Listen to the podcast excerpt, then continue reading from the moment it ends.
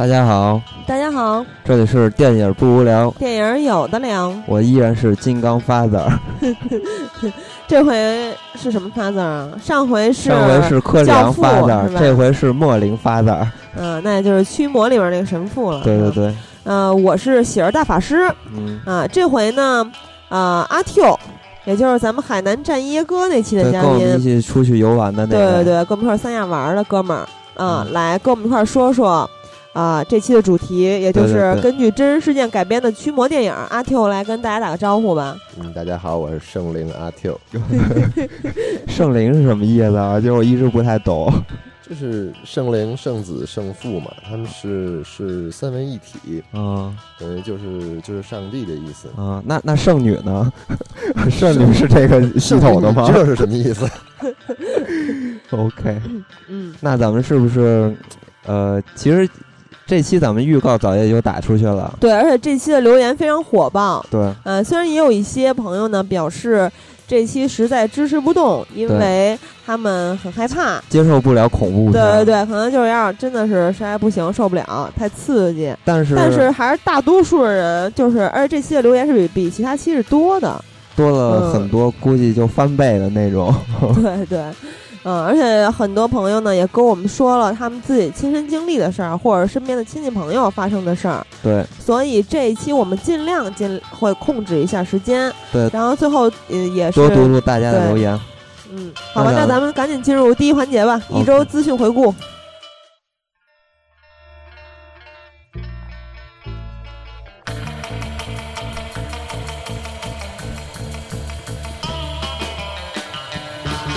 那儿有什么？嗯，是这样，咱们这期不是说三部电影吗？根据真实真实事件改编的。对。那么其中有一部是《招魂》，也就是《电锯惊魂》的导演詹姆斯温导的。嗯。所以咱们再说一个詹姆斯温的新消息，就是《潜伏二》爆了一很多的新照，呃，就是又是一个在鬼屋里发生的事儿，是吧？对。嗯，亚裔导演詹姆斯温现在是风风头正劲，是吧？对，呃，他的《招魂》呢是以这个复古经典恐怖风格获得了票房口碑双丰收。嗯，然后他这个《潜伏》是之前就已经拍过了，对吧？这个是续集，对，也是要上映了。对，啊，他现在已经进入宣传阶阶段，报了一些这个片场照。啊，当然还是由他的御用导演是吧？不是什么御用御用主演，男主角也就是《守望者》里面的夜宵。嗯，啊，帕特里克·威尔森。嗯。其实这个《潜伏二》啊，就是大家看过一的人会特别期待二，因为《潜伏二》的时候，它其实有一个剧情反转嘛，在后边其实挖了一个特别大的坑，很多人都我我觉得应该很多人都特别期待二，是吧？啊，嗯，而且二因为我没看，所以我不好说。对，二应该是比《招魂》有意思多了。就是潜伏应该是挺有意思的。呃，他说的是说《潜伏二》呢，延延续了前作的风格，紧接着上一部的剧情展开，然后就是又经历了一场灵异恐怖闹鬼事件，然后他们试图去揭开这些诡异现象背后的童年秘密。啊，然后这这不是根据真实事件改编的吧？这不是啊。哦哦，反正这个片子就是有一点儿，因为咱们都知道这导演是东方人嘛。中国人，所以他，呃，片子里边有很多关于，我觉得，我个人觉得有很多关于中国这个关于鬼神的一些东西加糅杂在这个片子里了，就是中西合璧这种，嗯，挺有意思的。嗯，然后它将于今年的九月十三号在在北美上映，啊，其实是一日一部连着一部啊，很紧凑，啊，招魂也是七月才上映嘛，对吧？对对。啊，然后呢，我再说一个咱们中国的事儿吧。是吧？之前金刚一直老说中国的电影的消息，我也说一回。啊，是这个《卧虎二》，呃，说要再拍《卧虎二》嘛，《卧虎藏龙二》，然后是由这个袁和平来导演。八爷。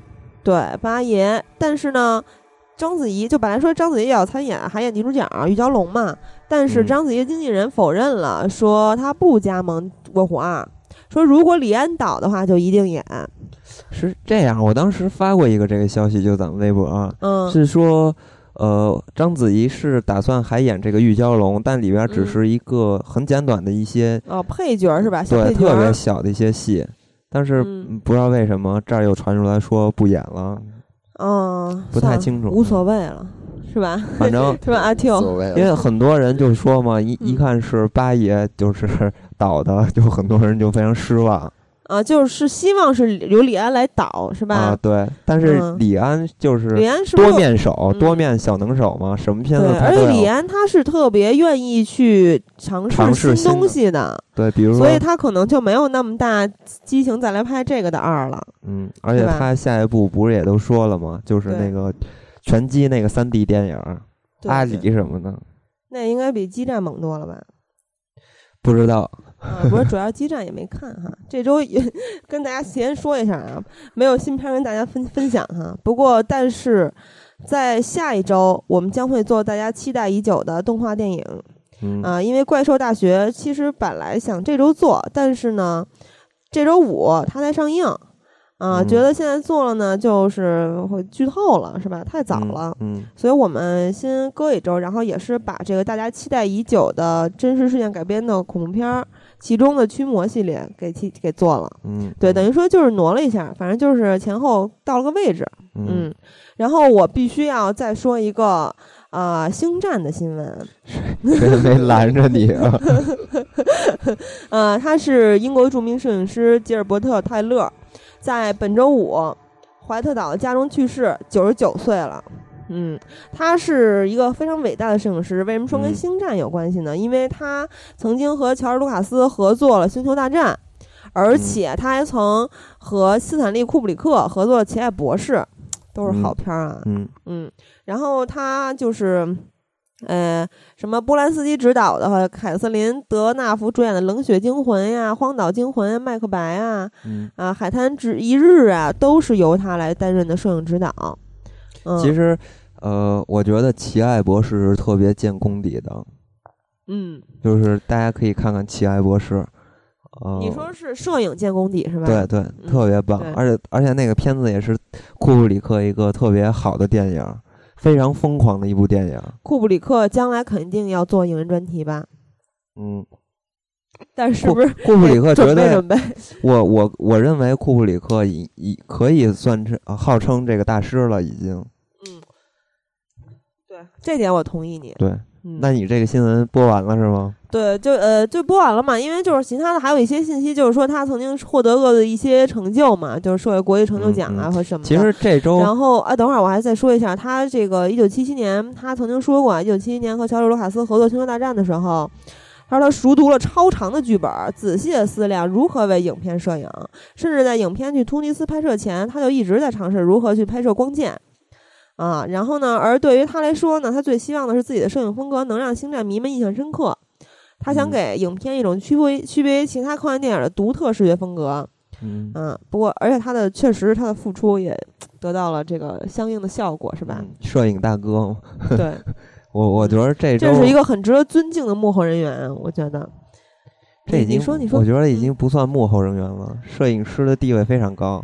对对对，嗯，嗯我觉得这周其实没有什么特别轰动的新闻，嗯，就是最轰动的基本上就是这个蝙蝠侠，对小本气死我了。啊，确认要出演新 新的蝙蝠侠了。我觉得这个是 应该大家嗯都疯了。我先跟大家说一下啊，万一有的朋友没有在我们发这条微博的时候看到呢，是吧？就是说，呃，本阿弗莱克是大家都知道他是谁？我不用介绍了哈。他当选了新蝙蝠侠，他将在《超人钢铁之躯》的续集《蝙蝠侠大战超人》中嗯对决新超人亨利卡维尔嗯啊，而且呢。华纳官方就是前一段又爆出说，他是在二零一五年七月十七号暑期档上映，嗯，然后呃，《福尔联盟二》和二零一四年初开拍的《星球大战七》，就这些电影嘛，就是嗯好多这个，就还是咱们之前说的一堆一堆上映一堆大片儿。嗯嗯，他的这次担任的任务呢，远不只是这一部电影，他将至少主演一部独立的蝙蝠侠系列电影，这不是废话吗？然后还将在这个正义联盟里面扮演蝙蝠侠，啊、嗯但是这个消息呢是没有得到官方的证实的。嗯嗯、不知道你们对于小本扮演蝙蝠侠有什么看法？阿 Q，你你可以说一下。不是我，我对他扮演蝙蝠侠没看法，我主要是对那个超人钢铁之躯有看法。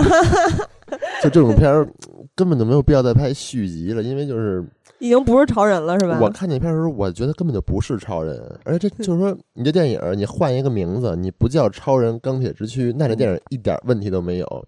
嗯我就是不明白你干嘛要叫超人，因为你根本你不是超人，因为 气死了。就是特生气。看那片儿的时候，其实是那个小本，大家都知道啊，嗯就他演戏不怎么样，就是很多人也都说劝他别演戏了，就好好当这个编剧、拍电影儿、当导演挺好的。嗯，所以，我我其实挺不明白，之前不是有一个名单儿吗？上面没有小本，怎么？结果让大家选了半天，发现是，就是选了一个名单不在上面的人，嗯就是小本。我是这样想啊，就是之前那个名单上有阿姆蒂奇，他的下巴薄唇，我之前在节目里说过，你别笑，特别适合蝙蝠侠的面具啊。当然这只是一个皮相，嗯而且他是演的这个《霍比特人》里的矮人王索林，大家都记得吧？嗯、我觉得他气质也特别适合。然后我当时在微博上发这条微博的时候，咱们有一个听友就说说这个呃，就是阿童木嘛，啊，也是熟人了。他说下巴和嘴唇确实不如阿姆蒂奇适合蝙蝠侠角色，阿弗莱克的眼神也还行，不过比较正，不如阿姆蒂奇的眼神看起来有故事感。啊、对。然后呢，我是觉得就是他说的这个故事感特别重要，因为蝙蝠侠自身的经历就很黑暗，而且他面对的呢又是这个人性的阴暗与深不可测，所以他是一个矛盾体。小本也挺有故事的，就那个跟那谁的激情四射的故事，谁呀、呃，马什么达蒙啊，对，就是因为这个你被查是 gay 的，你还敢提？我是觉得他就这个 蝙蝠侠真的是他是深陷其中的，就是他深陷这个黑暗的这个其中的，但是呢，他在坚守着自己的底线，所以他呢，而且他再加上他自身的一些经历，他是很有故事的人。阿米蒂奇的眼神特别棒，所以我比较失望了。但是有一些朋友呢也觉得还不错。啊！但是嗯我到最后现在也不敢说这个电影到底怎么着，还是看完看完这个成片再说。但是本身我并不期待。嗯这这东西吧，其实就是一个先入为主啊。你其实刚开始就让小粉演也没问题，就这样。咱们直接进入主题吧，好不好？嗯，好嘞。你那儿没有什么新闻要跟大家分享吗？没有没有，我就就我已经那个全身发冷了，我觉得阴气开始下，就是温度越来越低。好吧好吧开始吧那。严肃点，进入主题。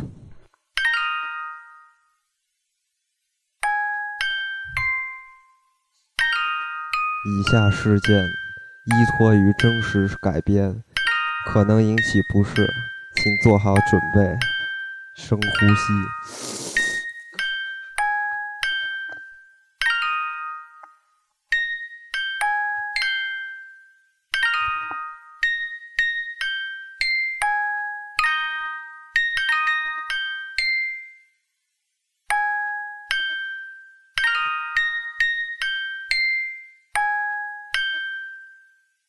跟大家说一下，咱们这期说的三部电影啊，一部就是今年咱们呃刚刚上映的，二零一三年上映的《招魂》，詹姆斯温执导的。嗯这个我们在之前的新片分享环节跟大家说过嗯，啊，当时我还没有看。其实是这样，嗯就是说，这个片子为什么要拿出来说呢？其实大家之前大家都在呃讨论这个环太平洋，但嗯同一时、时间段呢，就是这个呃招魂，其实也是非常热热的一个话题。对，但是很容易被大家忽视，因为它是没有在中国上映，嗯对吧？嗯，然后还有一个就是一九七三年最经典的那个《驱魔人》，驱魔人，对，然后还有二零零五年的《驱魔》。嗯，这回咱们就说三部片儿，因为根据真实事件改编的驱魔电影、驱魔的电影本身也不多，对吧？对对，真实事件改编的多，鬼片儿多，但是你这俩嗯加一块儿，嗯，就就我们就这回就只说三部。对对对。嗯其实说这三个电影的时候，我们现在的这个环境是凌晨两点，对，非常恐怖。我们现在面前点着都是蜡烛。嗯那个咱们先说说你们这三部电影都是什么时候看的？《招魂》肯定是今年看的了，嗯《驱魔人》你是什么时候看的呀？驱魔人，其实我也是最近才看的。阿可能 Q 我可呢？我可不一样了。驱魔人我大概是上初中的时候看的吧，你当时看什么感觉啊？我当时看没感觉了就，小时候应该我觉得不懂吧，就是驱魔人。嗯，驱魔人我懂，那时候那时候我真懂，就就觉得好像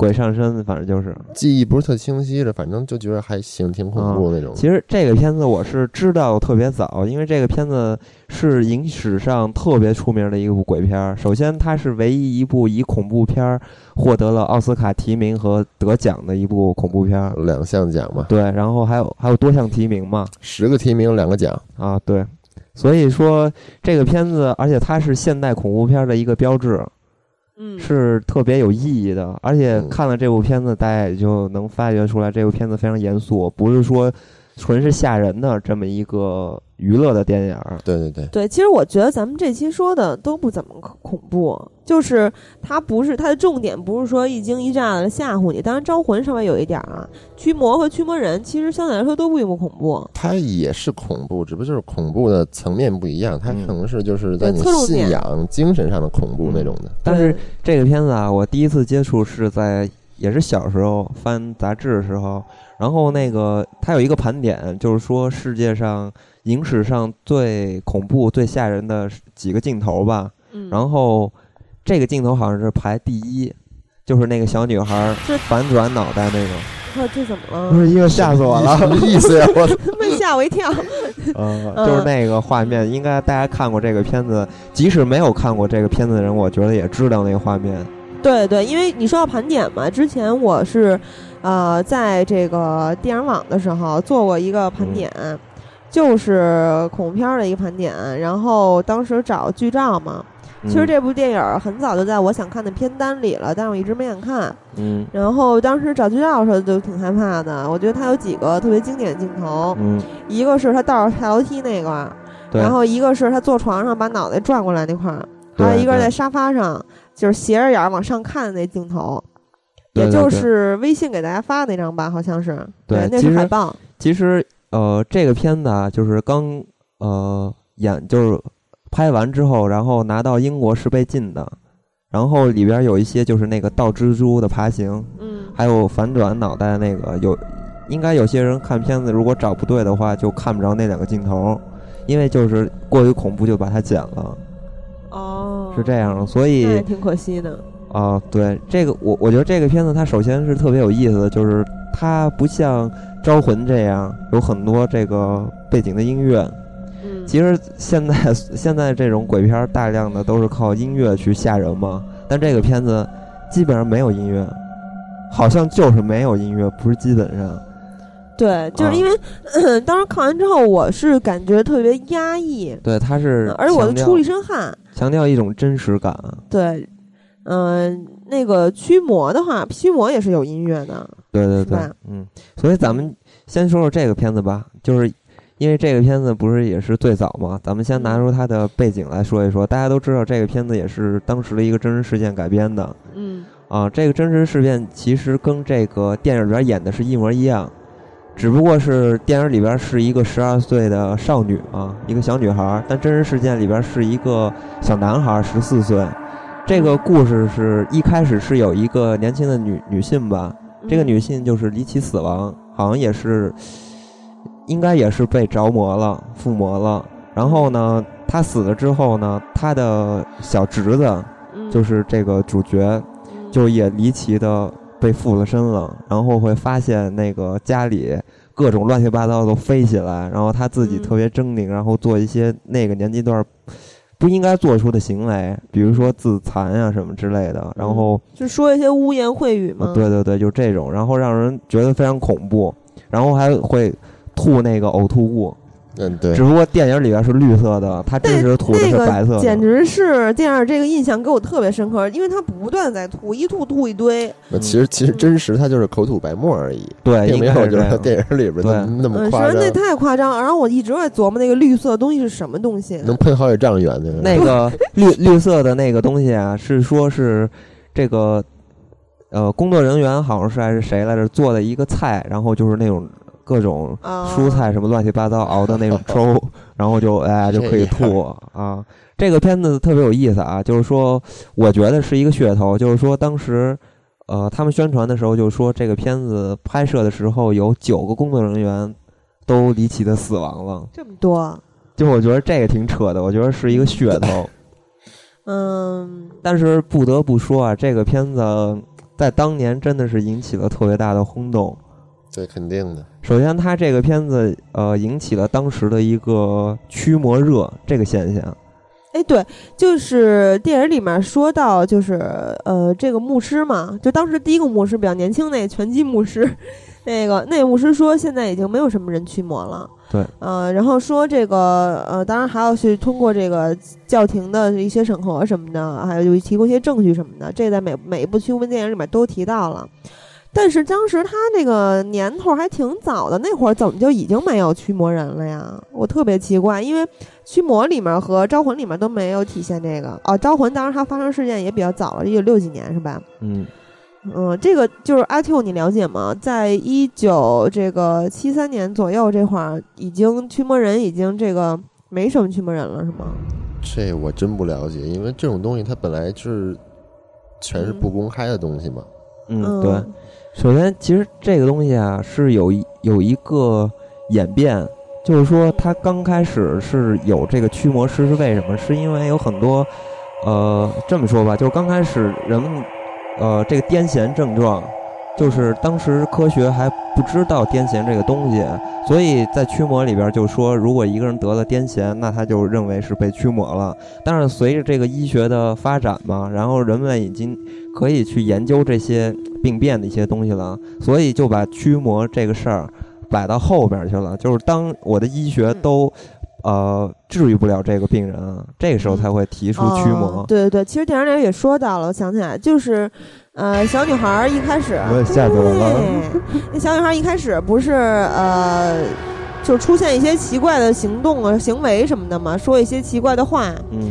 然后当时他是先去就诊的，是吧？肯定先去看医生，然后看心理医生。然后那个当时那个牧师好像说过，就是拳击牧师打拳击那个，呃，就是他母亲去世了那个牧师，他说小牧师吧就对小牧师，卡尔，我记得他叫卡尔。嗯，他说呃，就是那什么，就是呃，在这个就跟金刚刚才说差不多，在诊治了之后，然后才会去想到去进行这个，然后还不推荐这个。而且这个电影里面，这个他的母亲，这小女孩的母亲是一个名演员，就是他们还挺有钱的，是吧？要不然怎么请那么一大屋子的专家？后来一镜头就是整个一大方桌，附近全是专家，然后看过这个小女孩的每一个人都特别沮丧，包括牧师，包括这个小牧师卡尔。对，其实这个片子啊，就是看了这部片子，应该大致的会对驱魔有一个了解。就首先他说的没有驱魔戏，就是驱魔人这部电影说的没有驱魔戏。嗯，我觉得还是角度不同吧。对。啊，首先是对对，然后这个片子就是说明了几点嘛。首先是，呃，要说驱魔之前不是要调查这个事儿是不是真的是被鬼就是附体了，是有四个表现。第一个就是说他会无缘无故的这个身体会上上升。是吧？就会飞起来、浮起来，对，这是一点。还有一个就是会说这个不同，他就是他没有学过的语言，这是一点。还有一点是说这个这个人呀，就是他有一种超能力，这个超能力就是说他可以预知到一些不是发生在他自己身上的事情，他可以看得到，嗯，对吧？比如说这个电影里边卡尔的他的母亲去世的时候，这个小孩儿。他小孩不知道，所以他就能他就能预知到他的母亲死亡了，就这样。嗯啊，对，其实也不是预知，因为他已经死了，已经死了，就是知道啊。对对，他他就知道，他知道这事儿，嗯，所以他有几个点吧，是呃去判断他是不是驱魔，而且需要花花这个大量的时间去研究。嗯，而且就是要驱魔仪式，可就在进行之前是要搜集一些证据，是吧？然后要审核的，对，当时驱魔人里面就是这鬼特别坏。当时这个年轻的牧师去搜集的时候，当时录音啊什么的，他不是其实开始说这是拉丁文吗？这个肯定是这个女孩不掌握的话，不没有掌握的语言，没学过，不会说的。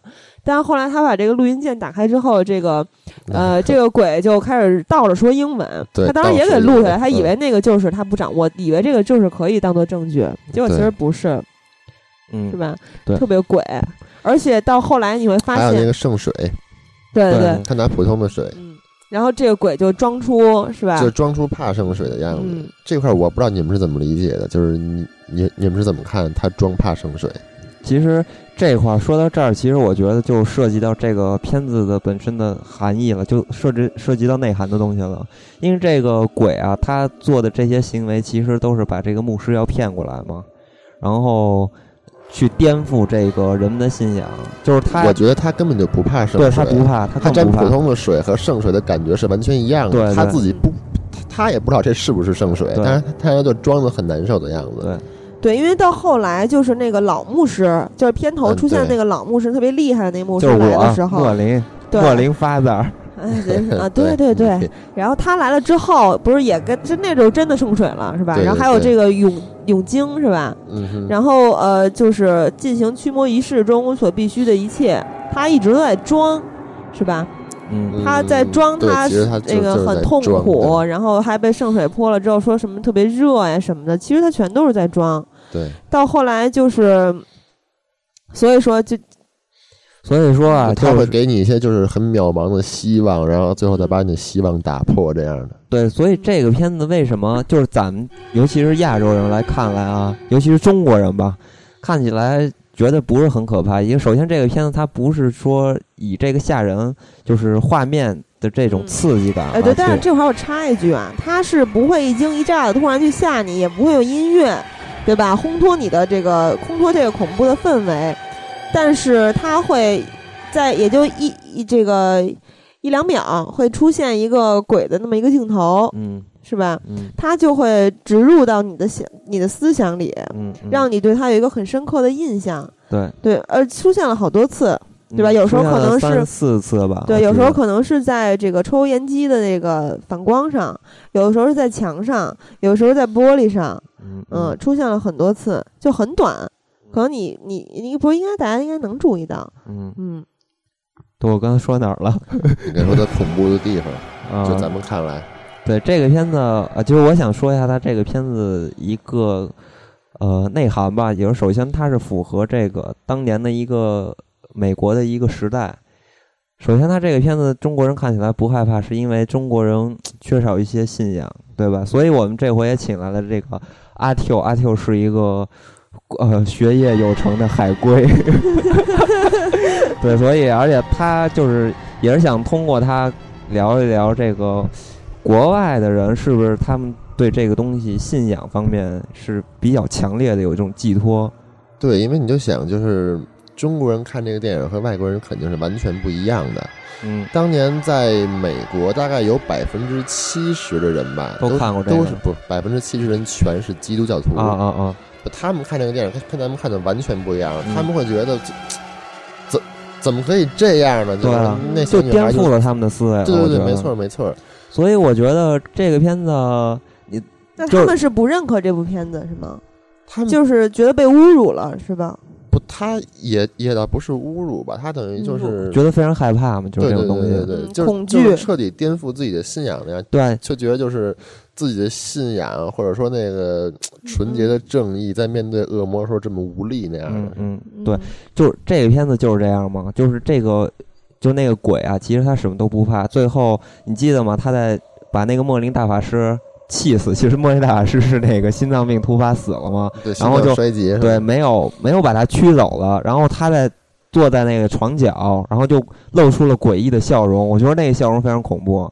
然后就是其实就告诉大家，其实他什么都不怕，他做的这些其实都是演戏，都是装出来的。这时候你就能发现，就是咱们人类特别虔诚的这种基督徒，嗯他们我有特别大的信仰，然后完了我不停的去念念这个经啊什么的，呃，去祝福，最后。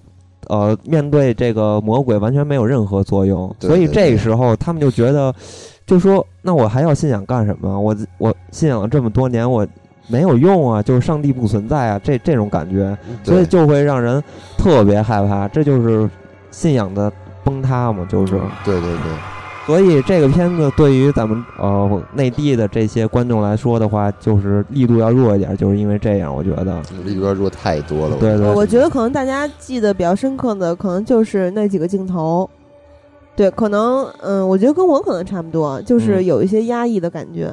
对。对，这就是。中国人呃没有这方面的一些背景的东西，而且这个片子还有一个背景的，就一个点吧，算是。因为当时美国七十年代是一个就是政治文化都在转型的一个时代，就那会儿不有很多这个垮掉的一代嘛，还有嬉皮士什么的，嗯。所以他们在跟这个就是传统的这种这些人的思想和年轻人的思想完全不一样，所以这个片子也就是象征了那个年代的一个呃信仰崩塌的一种一种气一种氛围吧，那个时代的东西，所以它留下了很多关于时代的意义，我觉得，所以嗯造成了他这部片子在影史上非常经典。啊，嗯。还得了这个最佳的改编巨人奖，就是奥斯卡。嗯，对，他本来就就跟当时他们的宗教什么都特别的矛盾。对对对跟，电影一开始的时候不是说了吗？说要以魔制魔，嗯，就是魔鬼对抗魔鬼嘛，对，魔鬼对抗魔鬼，evil 啊 against evil。但是最后也确实就这样了，因为你看最后他们把那个魔鬼弄死的时候嗯是怎么弄死的？是那个大牧师死了以后，我嗯我我就叫你的那个大牧师了啊。嗯，嗯大牧师死之后呢，小牧师急了，就是真的是特别的生气。小牧师 大牧师小，对，那不然呢？嗯然后不是急了，然后骂那个恶魔，嗯然后把自己的那个项链给扯下来，嗯然后骂他，让那个恶魔附附到自己身上。嗯，然后呢，他跳楼自杀了，嗯对吧？对，然后跟那就好像是，呃，意思是跟那恶魔同归于尽了似的。嗯嗯但是就是按照基督教的说法来说哈，首先就是说你愤怒嗯是基督教反对的，嗯你咒骂别人也是基督教反对的。基督教最反对的就是自杀，嗯嗯，他全都做了，嗯哦，所以才才成功的把恶魔制住。对这就是所以说，就是电影一开始说以魔制魔，意思就是说就是这样。只有就是说，就是当时那小牧师只是就是就特特别生气其和绝望实就是气急，败坏了。对，就是嗯气急败坏，真的是没有办法了，只能就是这部电影里边其实嗯。不是说什么正义一定能打败邪恶那样的，就是其实就是强者凌辱弱者。啊，对，其实就是你刚才说的那点，就 Q 哥说的那点，嗯就是呃，这电影开场说了一句“魔鬼对抗魔鬼”嘛，当时我就不明白这是什么意思，但是就是通过 Q 哥的解释，我明白了。我还不明白一点，就是刚开场的时候出来了一个一个这个雕像，有好多好多雕像，因为他们不是去挖挖坟墓吗？对，嗯是在哪儿来着？在伊拉克是吧？嗯不是伊拉克，阿富汗啊，好像是伊拉克，中东那边，对，没就是伊拉克。嗯然后呃，后来在这个他们驱魔的过程中，出现了一个影子啊，出现了一个就对一个影子，一个大雕像吗？，对，就是那个大雕像，那个叫是吧帕祖祖是吧？对，那是帕祖祖，嗯那个是那个是什么魔鬼啊？那个是哪儿的？就是也是呃，就是那那个民族的一些他们心对目他那个非中的邪，他那个非常的偏，然后当时说嗯帕祖祖是一个非常邪恶的，也就属于大概算是像是呃。像天主基督教里边撒旦呢，就是一个级别那样的恶魔吧，非常强大、邪恶那样的。嗯，嗯反正就是说这个片子的里边的宗教的一些背景和那个招魂还不太一样，对啊，不是招魂，是驱魔呃不太对对对一样。不。一样的。它是里边是有一些，就是中东好像是这这个地方的魔鬼这种，嗯。因为当时那个头像就是他挖出来的嘛，嗯。然后挖出来以后，他又是过了一段时间嘛，他找那个雕像了，嗯找那雕像以后，他又拿出了自自自己挖出来的东西，然后发现差不多两个东西，然后那个他比对了一下他比对了一下，对，嗯那个就是帕祖祖，对。然后我查了一下，就说这个帕祖祖这个魔鬼啊，他是古代苏美尔人民的一个就是信奉的一个魔鬼，说他住在这个地狱的第五百零三层，就非常恐怖。呃他们的地狱啊只有五百零三层。啊。那它就是最高级的了，层，对对对，我想起来了，没错，对，啊。嗯。然后，其实这个片子我我是特别推荐给大家看的，尤其是恐怖爱好者来说，嗯，对吧？就是你其实扛过的扛扛过前面大概二十分钟吧，嗯嗯，对，对，你就看进去了。对，如果可能开始有的人会容易犯困，因为它也毕竟有年头了嘛。嗯，但是你你稍微这个坚持坚持，就看进去了，就嗯明白了，它跟其他的恐怖片儿、鬼片儿，所谓这些都不一样。对，它是特别严肃，而且这个片子即使我看完了，还是有有一些点是不明白的，就是如果有机会的话，还是会翻过头来再重新看一看。其实还是有些点不太明白。嗯，比如呢？比如就是说这个。比如忘了，对 啊，而且这个驱魔人里面的这个恶魔是跟驱魔里面不一样的，他说了很多很多特别脏的话。就当然，首先这个一小女孩去体检的时候，呃，他就说了一些话，然后就说不许看我的下面什么的，就跟那个医生说。哦，对，啊，其实我觉得这个才是真正的魔鬼的形象，就是玷污这个。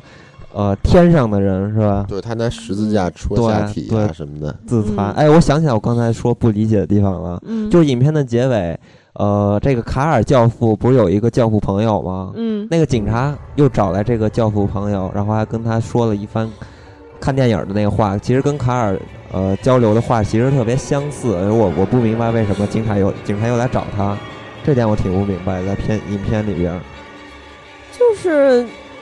我觉得他会不会是因为这个，就对于这件事儿感觉很很很，就是这件事儿其实是挺悲惨的一件事儿嘛。而他之前跟他们有交流，所以他他们俩要看个电影庆祝一下。没准就是想跟他聊聊嘛，对吧？因为这个案情不是已经水落石出了吗？嗯嗯。而且对他不一样，就是他这个对这个小女孩，他附身在小女孩身上，对小女孩的这个伤害特别大。嗯。一个是自残，一个是伤害身边的人。嗯。就比其他的两部都要大一些。嗯。嗯，而且这个当时我刚才没说完，他体检那会儿，就是你就是在体检那会儿，你才能看出来他他被被附身了，但是那会儿还不是很明显呢，从这个长相、这个化妆这方面都没有那么的可怕呢。还我非常惊，就是呃惊惊艳于这个七三年的化妆，嗯，就是如果你对比就是这个零五年的驱魔来说。这个女孩就同样被附身了，她的妆基本上没有妆，就是那那女的自己脸部表情，让我想到那女孩做的一些表情太逗了。但是你看 七三年的驱魔人里边，这小女孩的表情，就是妆化的简直是太好了，就特别恐怖。嗯，而且这个小女孩就扮演驱魔人这个被驱被上身的这个女孩啊，表情特丰富啊，不是，就是说她演完这个片子之后就被定性了，就是。基本上什么片子也演不了了，而且当当年他演完这个片子，收到了很多这种死亡的呃威胁，就是说呃这个华纳公司嘛，然后就在六个月内一直派保镖去保护他，就引起了很多人的这种仇恨，就觉得我操你你这个违背了我的信仰了什么什么这种。对，这个说的嘛。其实小女孩挺无辜的，挺可怜的。而且我觉得在那个岁数，有十几岁去演一个这样的电影。说那样台词是吧？嗯，还有做那样的举动，对他的这个心理的影响也挺也挺大的。哎，这个片子当时演完了就引起特别大的轰动嘛。然后之后呢，连续又拍了《驱魔人二》《驱魔人三》。驱魔人二》当时还想找这小女孩来演，小女孩就拒绝了。就好，我我觉得应该是她觉得她自己受不了了，不再就是这样了。但是呢，《驱魔人》拍完拍的这个续集还有前传，其实都不是很好，就完全就是挣钱了，就是骗钱了，圈钱了。嗯，只有《驱魔人》是七三年的《驱魔人》是经典，是是一个里程碑吧，恐怖片的里程碑。对，嗯，是标志。所以我们接下来可以说一说零五年的《驱魔》。嗯，其实《驱魔》呢，之前在吓尿你的恐怖片那期里面简单的说过。呃，这回再说呢，就是可以结合它的真实背景，对对对，再说一说。而且上回说的也比较仓促，因为那一期说了太多的电影。嗯嗯，这一部是也大家也是最近看的吧？对，这个是我是最近看的，我也是，是最近才看。对，然后这一部。咱们那期做完之后，有一个听友给我推荐了一部电影，叫《安魂曲》。嗯嗯。呃，这个金刚，你最近是不是看了？对，这个《安魂曲》和《驱魔案》故事是不是差不多呀？呃，电影里边演的是不一样，但其实他们都是通过一个真实的故事改编的，就是说背景一样，所以他们的背景是有一些相似的地方。其实我觉得《安魂曲》比较像《驱魔》的一个前传。就是他演的是他被附体的那段时间，但驱魔演的就是说他已经去世了之后打官司的事儿。因为这件事儿好像当时是轰动一时，是吧？对，这个可以说是应该是最有名的驱魔事件了吧？呃，但是它发生，它是在呃德国发生的，也是七几年吧。呃，其实这故事呢，也是跟这个电影里边演的基本上如出一辙，非常相似。就是这个女孩儿，嗯，他的家，他的家里人啊，其实就是天主教徒嘛。然后就是，所以他打小接触的很多也这方面的知识，所以当他被发现了有这个羊癫疯。就是当时发现的是羊癫疯，啊，癫痫，癫痫，对，癫痫，癫，羊癫疯和癫痫是有什么区别？嗯，是有区别的，有区别啊。对，对，然后之后呢，他发现了这个病之后，他就去住院，就是治疗，治疗之后发现这个情绪各方面都有好转了，之后他又回到大学去继续读书，到了大学里边他就完全不行了，就直接啊就。就复发了是吧？对，就已经比原来要厉害很多。这是真实事件，这是真实事件。然后呢，很多这些就跟电影里边演的一样了。首先是这些医学家，就对他完全不起任何作用，开了很多药，这些药对他没有任何作用，而且查他那个脑脑电波，就他死之后的脑电波也没有查出来，就是可以确认他是癫痫的一些。证据，所以就是说他是不是去被附魔了，还是说真是得的这个癫痫，都没法说，不好说这事儿啊。最后他是死于这个营养不良和这个虚弱无力，基本上就饿死了。其实他那会儿都已经绝食了，然后逮那个小蜘蛛啊什么乱七八糟东西吃，然后每天在地上就是跪着，然后就。起来跪下，起来跪下，把那个膝盖骨。事件也是记载他真的是就是说吃一些小蜘蛛什么的吗？对，然后他那膝盖骨还有他牙齿全脱落了，膝盖骨什么的也都磕碎了。牙齿他不是咬咬墙壁咬的吗？说是。对，真实事件，呃，不知道是自己自然脱落还是咬墙壁什么的，反正就是也都掉了。这个东西呢，大家可以查一下啊。这个女孩叫，呃，安娜丽丝，好像是叫安娜丽丝米修。啊，就我不会发音啊，大家可以搜一下，应该是可以搜到的。嗯，对。她当时你可以看她的照片，是这个小女孩长得还是挺漂亮的，比这个电影里边的女主角好看多了。是啊，对。但是死之后呢，就到死的时候就已经完全不行了，非常恐怖。就是比在电影里面最后法庭上给这些陪审团看的，比那恐怖多了。哦，真的比那恐怖多了。那我觉得，如果是癫痫的话，不可能这样吧？我不知道，反正这个。呃，最后我还没说完啊。这个事情发生之后，还有一些后续的事件，就是说有很多这些民间组织还是这个呃东教的这些人士啊，就要打开他的棺材去看看他的尸体。有一些有有有几个修女吧，就是说他的尸体千万不要打开，因为他的尸体就是没有腐烂，还是跟原来一样。但是后人打开之后发现的还是正常合理的腐烂，就跟他说的不一样，所以。这个事情是非常悬的，而且他的那个墓地已经变成了圣地了嘛，就很多有电影最后的字幕已经说了嘛，说是非官方的圣地，对，很多人去朝圣。嗯嗯，在电影里面之前就是其实已经在电影里面是交代的，就是说，呃，他后来不是第一次驱魔失败了嘛，后来他拒绝第二次驱魔，拒绝之后的驱魔，然后后来就是他给牧师留一封信，对吧？呃，那个信里就说，在驱魔之后的第二天早上，他被圣母召唤到一个草地上，是吧？嗯。呃，然后呃，圣母跟他说了一番话，这也就是说他为什么拒绝后续驱魔的原因。嗯。就是呃，圣母说你可以选择，就是现在呃平静的跟我离去，也就是说脱离你的肉身就是死亡呗。对。还有一种选择就是你继续承受这种痛苦，让世人知道神的存在，知道神的存在。对。然后他选择了后者，也就是继续去扛。嗯，对，所以他成为圣地吧？对，就是他的，它的墓地成为圣地的原因吧。其实我觉得这个片子啊，这个片子，呃，在这三部片子里边，我觉得是最好看的一部。对，呃，因为它就糅合了很多这个关于这个叫什么呢？法庭就是对峙这些东西，就特别特别好看。它不像特别俗套这些恐怖片，就是吓人，所以它特别有意思。但是我。不太喜欢这个导演的一些强烈的，就是倾向。我我我觉得看这部片子的时候，你能明显的感觉到这个导演他有一个倾向，就是让人相信是有魔鬼这件事情，就是他一直，就是他倾向于女孩真的是被着魔了，而不是说就是因为这个病变生理的问题。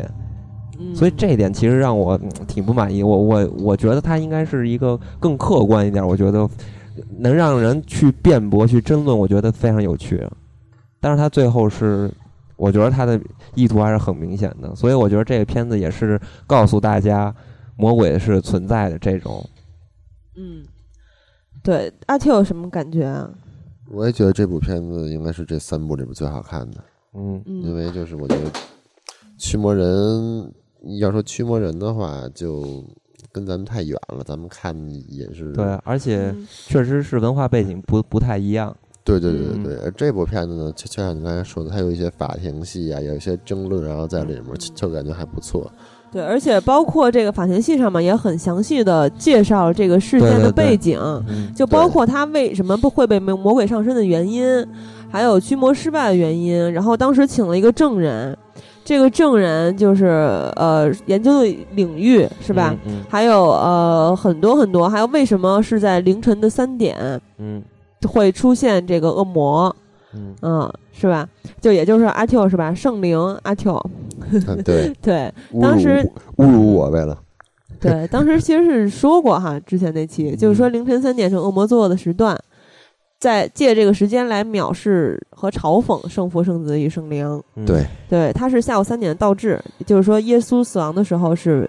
呃，周三呃，当时是周五的下午三点，嗯，他把它倒置到凌晨的三点，嗯，其实是在招魂里面也是他在三点零七分哈，不过那个是那个女巫死亡的时间，对，嗯，对，然后他呃有一点啊，第一次看的时候我都没太看明白，他说这个当时这个牧师在驱魔的时候说，呃，告诉我的你的名字，然后这女的说了一段就是他他这个什么什么语是吧？嗯。对，应该是希伯来语之类的啊啊，西亚拉西亚呃亚拉姆语，对，是基督跟他信徒的语言。然后他说了一至六的数字，说六个名字，就是六个恶魔。嗯嗯，然后这六个恶魔是该隐、尼禄、呃犹大，还有古这个路西法。最后他说我是堕落天使，而我是路西法。嗯嗯，路西法就是。光之使者哈，原来他是一个路路西法是上帝身边最伟大的天使，曾经，嗯，然后他担任天使长，所以就说这个魔鬼就是堕落的天使吗？有这个说法？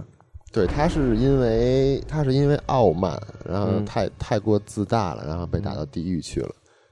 嗯，他是拒绝向圣子下跪，因为他出现要比圣子要早，他觉得就是说。我在你形成之前，我就已经出现了，我没有必要向你下跪，然后率领三分之一的天使，然后反抗上帝。哦，然后嗯，说他曾经是最美丽、最权势的人，上帝身边，最后他是堕落成了魔王，就是地狱的主宰之一，也就是说附在这个女孩身上的这个。也不是个普通的恶灵了，而是恶魔。那他能打过帕祖祖吗？我觉得帕祖祖这个特别可爱，名字特别可爱，帕祖祖。嗯，而且这里面还有这个法庭戏啊，可能就刚才咱们说这法庭戏，还有这个律师，对吧？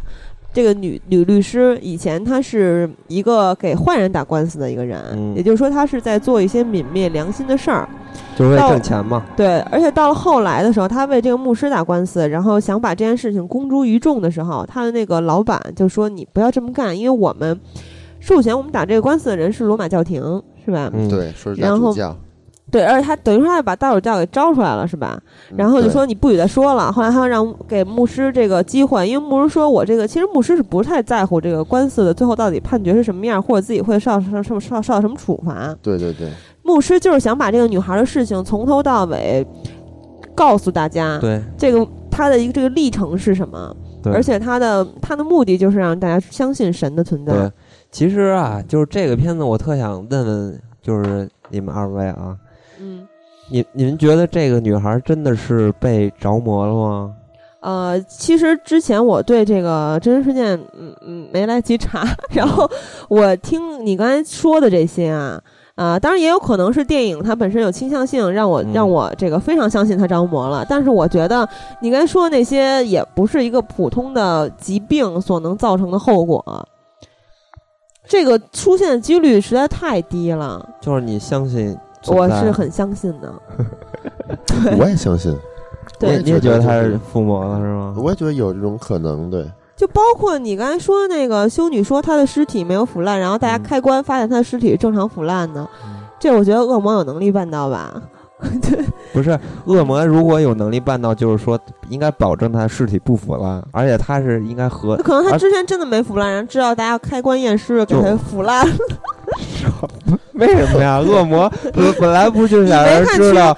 你看，上帝想让人知道就是我存在，那魔鬼肯定也想让人知道我也存在，所以就不能让他腐烂。可能是因为就是说，嗯，就是当时的医学技术也讲，就是没法解释那种东西。嗯。但是你要说没法解释，你就说他是恶魔魔鬼在作祟的话，这样有点太无赖了。但是，但是有这可能，我还是觉得，嗯。其实我还是比较相信她是生病了，对，因为我觉得这个女孩死的挺可惜的。我觉得她应该能治愈，就是通过药物或者通过医学的方法。嗯，我觉得是跟他们自己的家庭背景有很大的关系，因为他们是很虔诚的信教信教教徒嘛，所以才停了药。但是这个片子里边说了一点，就是说了为什么停药原因了？对，吃那个药是就是妨碍了那个驱魔的这个。驱魔仪式的就是顺利进行，对效果。他说驱魔失败的原因就是错误的医学治疗，尤其是那个当时提到很多次的甘比超。虽然就是说错误的医学治疗，这这句话听起来挺扯的。嗯，然后说这个驱魔仪式会导致特定大脑活动，断这个他说就是说你吃的那些药麻醉了你的大脑，就断绝了患者与附身魔鬼间的联系。但是我看了这片子啊，我真觉得。其实所谓的那些治疗精神药物的那些药啊，确实不是好东西。这个应该是世人皆知的。没错。嗯。哇塞，我觉得有魔鬼。我刚才声音 劈了，直接。对对对对对。大家不要慌张啊，后面还有更惊悚的事情。哎，不过这电影里面提到还有一件事，我不知道，我不知道。呃，当时这个起诉方的律师就说，他在录音里面录录到的，其这个女孩发不出的那个声音，就是啊，就那样的声音，是因为每个人都具有双重的声带，然后而且说咱们西藏的僧侣在宗教训练的时候就训练自己同时使用两个声带，这个事儿我不知道。其实我觉得不是两个声带吧，这个就是。呃，因为我听过这个真实的录音啊，驱魔那个录音，我挺奇怪，你怎么能听到这个录音？因为这个录音应该是被封存的，是有保密性的。这个反正就网上流传出来的，我不知道真假吧。反正这里边是说的德语，我也听不懂，但是我能听见那个女孩说话的声音在一直在变。然后当他就是发出魔鬼的声音，基本上就是咱们听死亡的时候的一个黑嗓，就那种声音。我觉得很多人都可以办到。那他发出了很多不同的声音，是怎么怎么回事儿啊？他当时是应该是处在一个精神上失控的一个状态吧？说明他估计嗯没没死亡的话，可以当一个 歌唱那个摇摇滚歌手。对，因为欧洲这边也就是玩这块的。对。然后 嗯，然后这个到这个片尾的时候，有一个墓志铭。这个墓志铭，阿婷，念一下吧。这墓啊，这墓墓志铭的意思就是希望你能小心翼翼的，嗯，完成你的什么？完成你的救赎是吧？对，没错。嗯，对啊，因为刚才我们还特意查了一下，嗯，这个就是出自于这个菲利比书比书。嗯嗯嗯，然后当时是这个这个女孩好像是委托这个牧师把她做成她的墓志铭哈，好像是给她写封信里面有的哈。基本上看了这部电影吧，就能对这个事件有一个了解。然后这个事件就是你能很明白的知道驱魔的这么一个流程。对，这个片子也不是主打这个恐怖，而且还有驱魔和驱魔人里面都有一个共同点，就是说驱魔的过程中，就不是说在申请阶段或者说提供证据阶段过程中。呃，是一定不要回复魔鬼的话，因为魔鬼会找到你的弱点，比如说在驱魔人里面，他就拿牧师这母亲刚去世这件事儿，牧师有很深的愧疚感，去跟牧师对话，然后让牧师后来不就崩溃了吗？为什么后来那个老牧师就是莫林？是吧？莫林自己独自的死在这个房间里，心脏病发。那小牧师一直都特别的不坚定，对，因为恶魔他是什么都知道，他也无孔不入，他知道你最脆弱的地方。那小牧师呢，就是听那恶魔说话，然后最后就，而且小牧师一开始他其实就已经信仰有一点颠覆了，就是当时为了照顾他妈嘛，他当时不是说我不想干了吗？嗯，就已经表露出这种意愿了。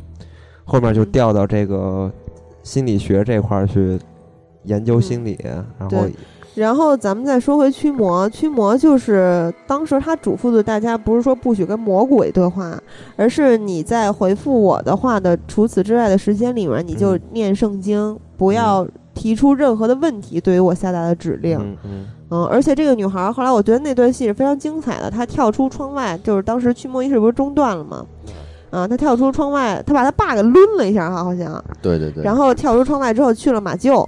对。到了马厩之后，才说了那那一长长的一段话，就说我是谁，我是谁，我曾经附在该隐，附在谁谁，附在罗马军队中，附在尼禄中，然后说我是路西法。对。然后就在那之前，我觉得那段是特别酷，对，特特别连贯，然后呃，其实挺震撼的。对，然后这个女孩接下来就有就是爆咆哮就。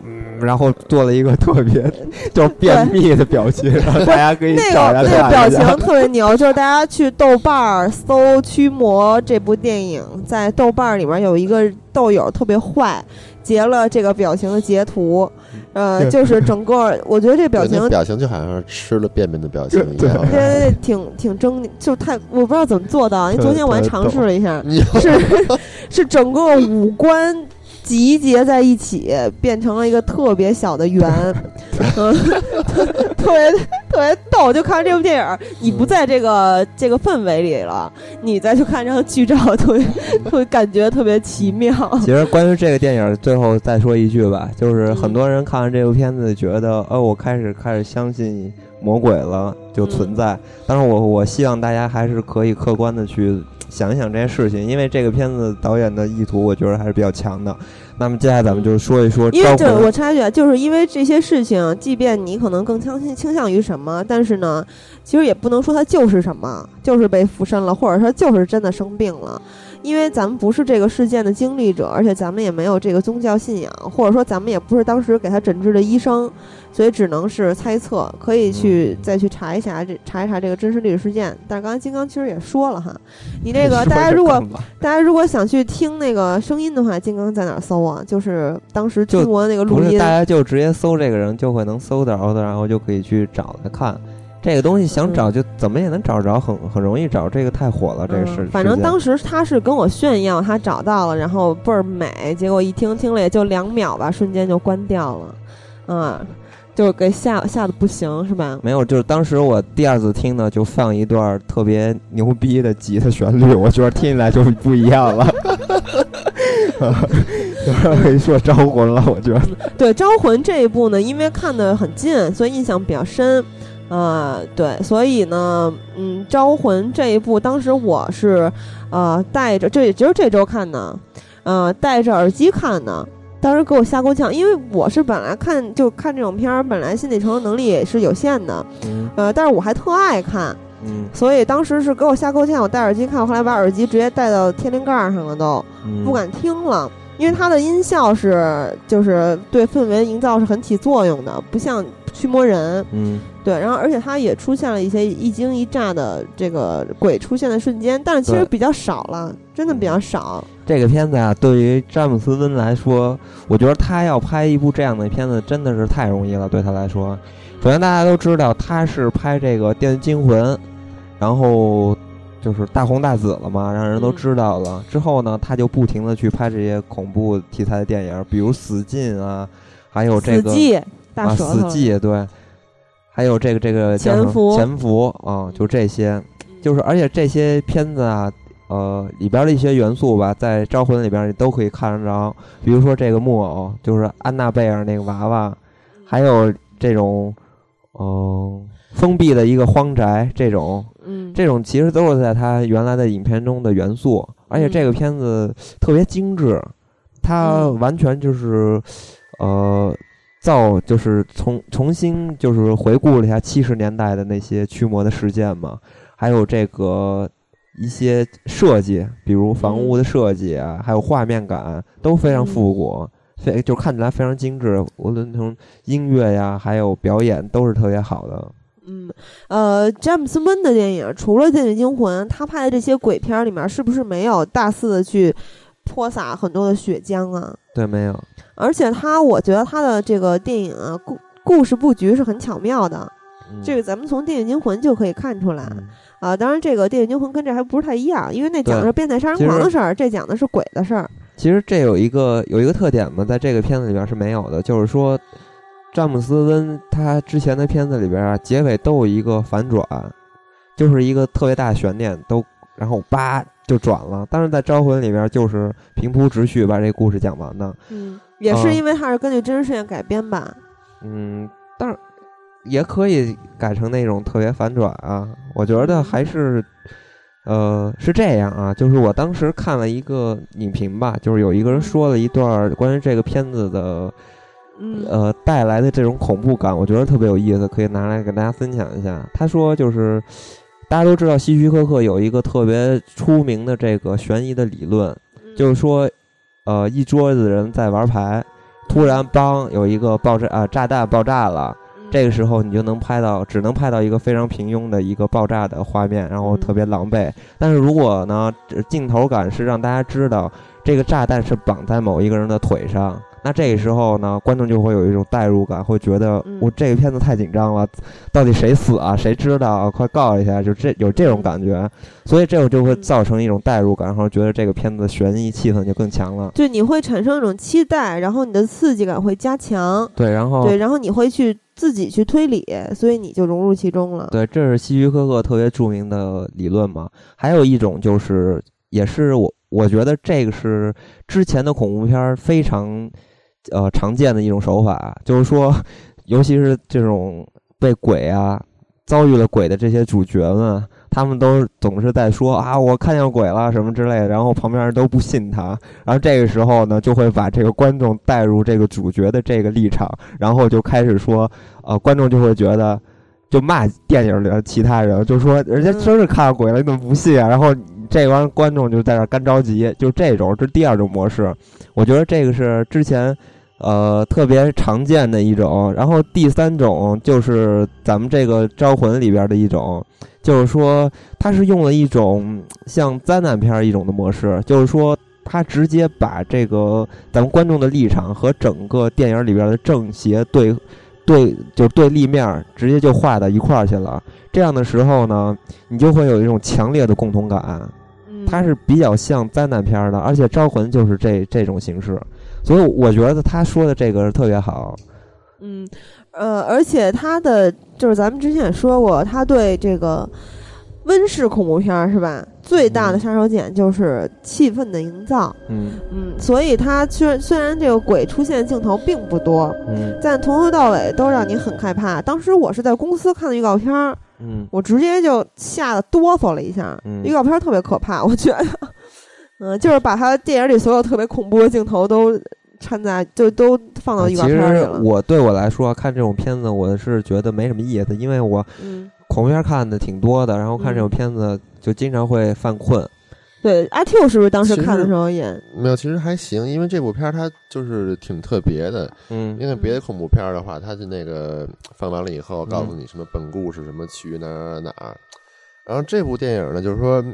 我知道它是一部恐怖片儿，嗯，它是讲就是跟跟那个什么鬼恶魔有关的。他在电影开始的时候就告诉你这是一个真实的故事，对，所以我觉得这个片子，哎呦，这是真事儿什么的，还有什么想看的。其实这是一个特别有魔力的噱头嘛，对对对，就是你必须想看，我就特想知道这些事儿。他已经先告诉你这是真事儿，对，而且预告片里面特别。不一样的是，他把这个所有的这个这个家庭里面的人都放预告片里面了，对于每个人都进行了采访。对他的预告片是特别有意思，他是用一种伪纪录片的方法去拍这个预告片，而且他还表现了很多这些，就是美国的观众啊，在电影院看的时候的一个反应，就是啊，各种吓得流鼻涕什么的。我觉得这个特别棒。人 说好像大老爷们儿都尖叫了哈。所以就是说呀，这种片子虽然我看起来在家里看啊觉得不害怕，但是如果给我放到电影院看，肯定也是特别刺激。首先是那个音效，还有你身边的人全在就尖叫，那肯定你也受不了啊。对，就跟看喜剧似的，别人都乐了，你不自不自觉的也会动动嘴角。对，所以有很多人就看这个片子，觉得我太无聊了。为什么在美国当时那么火？然后就就想不明白啊。所以就是说，其实人家美国人看这个片子都在电影院看的，真的是体验不一样。嗯，对。所以，哎，真的是。咱们说说这个，真你说，就是国内应该让放恐怖片儿。其实因为它有恐怖片儿。你想说吗？你想聊吗？啊，不想聊了。其实我，我觉得说到这儿，咱们可以聊一下，为什么咱们每个人都特别想看恐怖片儿啊？我觉得这是有原因的。国内不让放是吗？不是，为什么大家特别喜欢看恐怖片儿？我觉得这是有原因的。原因就是国内不让放，所以就想看是吗？对呀。嗯，就我是喜欢追求那种刺激的感觉。就是有一个人有一种理论啊，就是说。这个人呀，有一个暴力的本能，就是那个弗洛伊德不是说是人有生存的本能和死亡的本能吗？但是这个暴力的本能也是存在的，就是说人类其实一直在压抑着自己的这种愤怒和暴力，尤其是作为一个社会人来说，所以就是它是一个发泄的渠道呗，就是发泄，所以人们会。想通过这个东西去尖叫，然后去发泄，然后会让你带入刺激。其实是对于这个社会人来说，尤其是在中国现在压力这么大，我觉得应该可以放这个恐怖片，而且要支持拍一些好的恐怖片。我觉得。然后呃，咱们说回这个电影吧。嗯。呃，说说这个真实事件吧，还原一下。对，这个片子里边其实有两个事儿吧，一个事儿就是一开场的那个。安娜贝尔那小娃娃，在真实的故事里边啊，这个小娃娃就是跟电影里边长得不一样，其实是一个特别普通的一个小娃娃，就是一布娃娃。对，在，但是在电影里边，它就是呃设计成这样，为了吓人吗。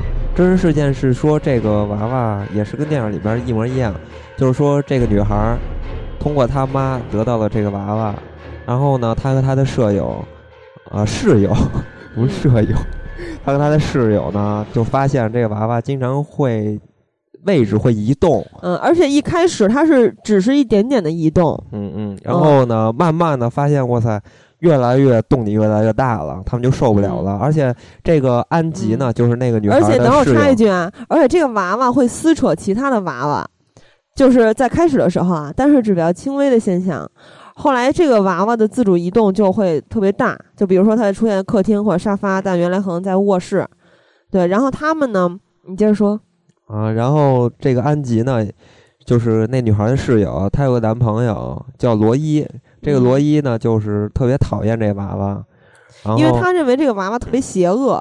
嗯，所以呢，他就特别想毁了这娃娃。之后呢，故事呃达到了一个高潮嘛，就是说这个娃娃。他当时啊，就是这俩女孩都出去玩去了。这个罗伊就进他们宿舍，发现有动静，但是呢，进了宿舍里边发现什么都没有。然后他就看见这娃娃，然后就感觉到这个娃娃在他胸前抓了一下，而且也确实他的胸口出现一个恶魔的这种爪，就是一个呃撕裂了的皮肉的一个爪印的疤痕。对，而且马上就好了，就两天内就全部消失了。呃，对，然后之后呢，他们就找找来一个这个圣公会，找了一个圣公从圣公会，他向圣公会求求助，然后公会里面有两个牧师，一个叫艾德，一个沃伦。这是这是后边找的了，他前面找过一次，前面找了之后呢，就跟他说，这个娃娃其实对人没有害处，其实只是但是在抓罗伊之前，是呀，就是之前找的，他就说。他只是想跟他们就是寂寞嘛，然后跟他们待一块儿，然后但是这俩女孩都是学这个医护的，所以就觉得那我们是特别好的人选嘛，然后就跟他们一在一块儿。而且这个娃娃的原原来呢，她是一个小女孩，所以他们也觉得这个娃娃就是这个小女孩特别可怜，然后呃，所以说他们同意了这个娃娃跟他们在在一起。嗯嗯，然后后来呢？呃，后来这两个牧师来了之后，就得出结论，就是说有一股恶灵之气附到了这个娃娃上，而且娃娃呢是不具备人的特点的，只是一堆破布，所以他这个恶灵的最终目的是抢夺肉身，也就是他的目标其实是安娜贝尔，啊，他接近人类的目标是想附在人的身上，然后后来就做了这个驱魔仪式。后来还有一事儿，就是说这个两个牧师啊，把这娃娃装进袋子之后，带着这个袋子驱车往回赶嘛。然后他们当时特意没有选择高速公路，是因为特别怕这个恶灵附体在什么某个卡车上把他们给撞死之类的。然后他们就选择了一个小路，但是还是发生好多怪事儿，就是发动机不停的熄火，然后方向盘就是什么转向啊都会受到阻挠。然后后来刹车又失灵了。当时这两个牧师的其中一个就是艾德，他情急之下把那个娃的娃娃从袋子里取出来，往他这个娃娃身上泼圣水，后来才平静了。嗯嗯，然后后来他们俩回到住处之后，把这娃娃放在办公桌上之后，这个娃娃安娜贝尔飘起来了，发过发生过好多次，后来就又安静了。然后他就后来安静了之后，又开始玩很多他以前那个把戏，就出现在不同的房间里。然后后来又出现了一个。另外一个神父对着娃娃说命令，就是说你只是一个娃娃，你不能伤害任何人。结果这个神父 在回家路上刹车失灵，出车祸了，但是没死。后来到最后，他这这两个牧师就把他锁在了一个柜子里，一直看着这个娃娃，一直到现在。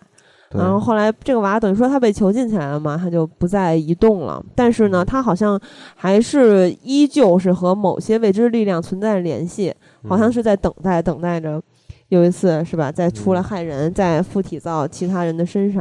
嗯，而且这个娃娃也是据称，就是这个沃伦夫妇他们他们自己有一个博物馆嘛。嗯。然后说是他这博物馆里边凶器最重的一个一个。就是镇馆之宝啊！不是什么，也不是之宝了，就是就是镇镇馆就是最凶的一个东西。所以说你在电影里面看到这个娃娃一直是被放在一个特殊的展柜里。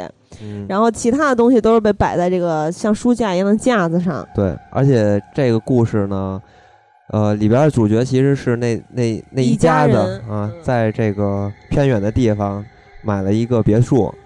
啊，其实这个是真事儿啊，这个真事儿也是沃伦夫妇里边他们，呃，他们对这个灵呃灵异事件的。最恐怖的一次事件，对，因为他们处理过几千件事儿，然后后来他们的其中还有，比如说太太平间闹鬼事件，也是根据他们的真实真实经历，对他们驱魔过，就他们的真实经历拍的。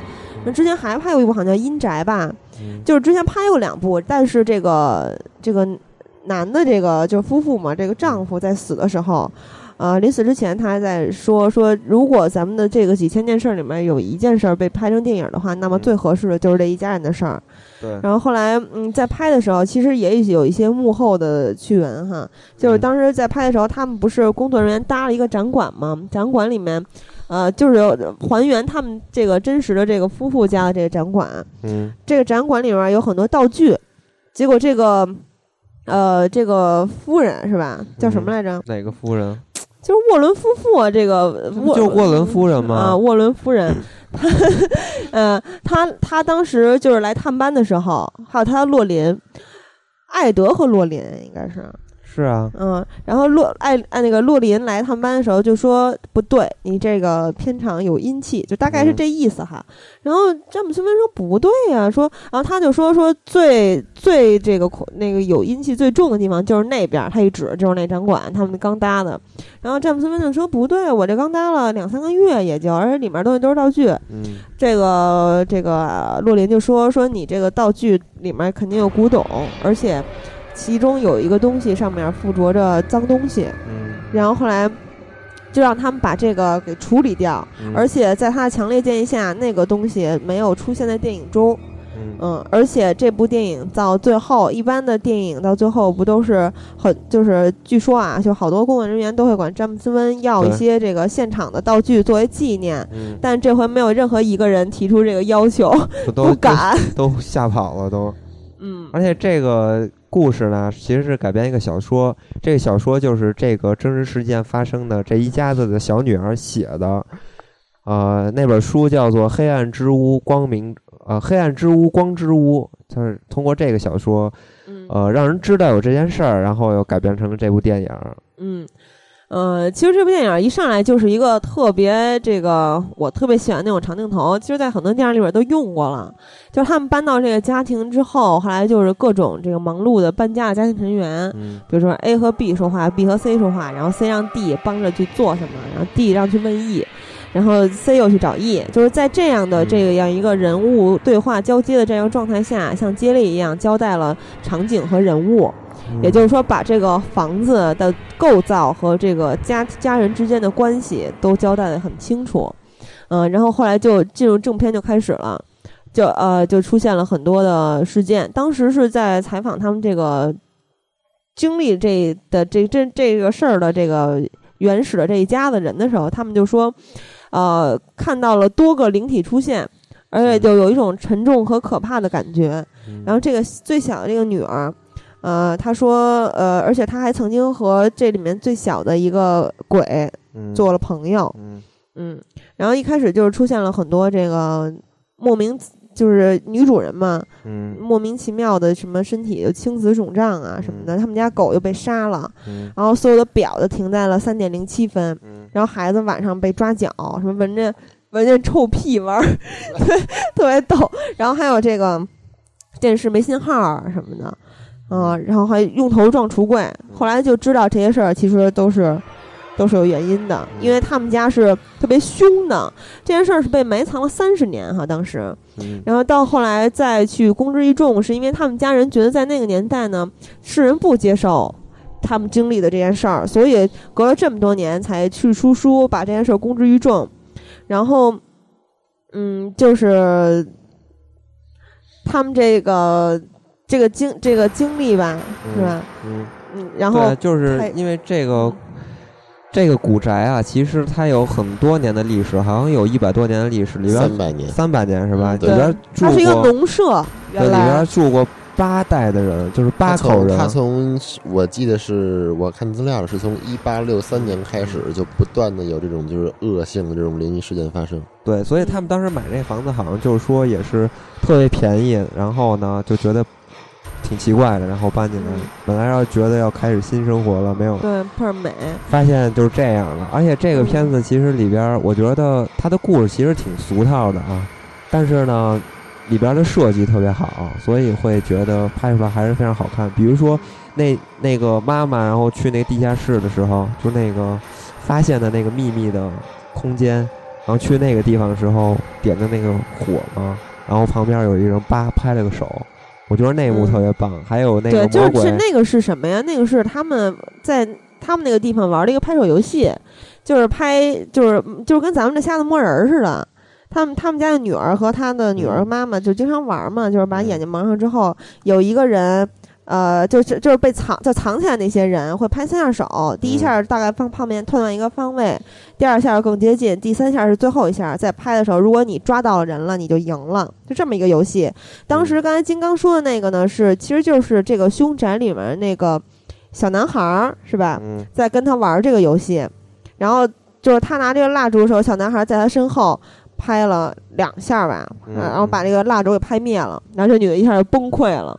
对，里边还有那个鬼从那个立柜上跳下来的时候，反正那个鬼是最凶的一个鬼。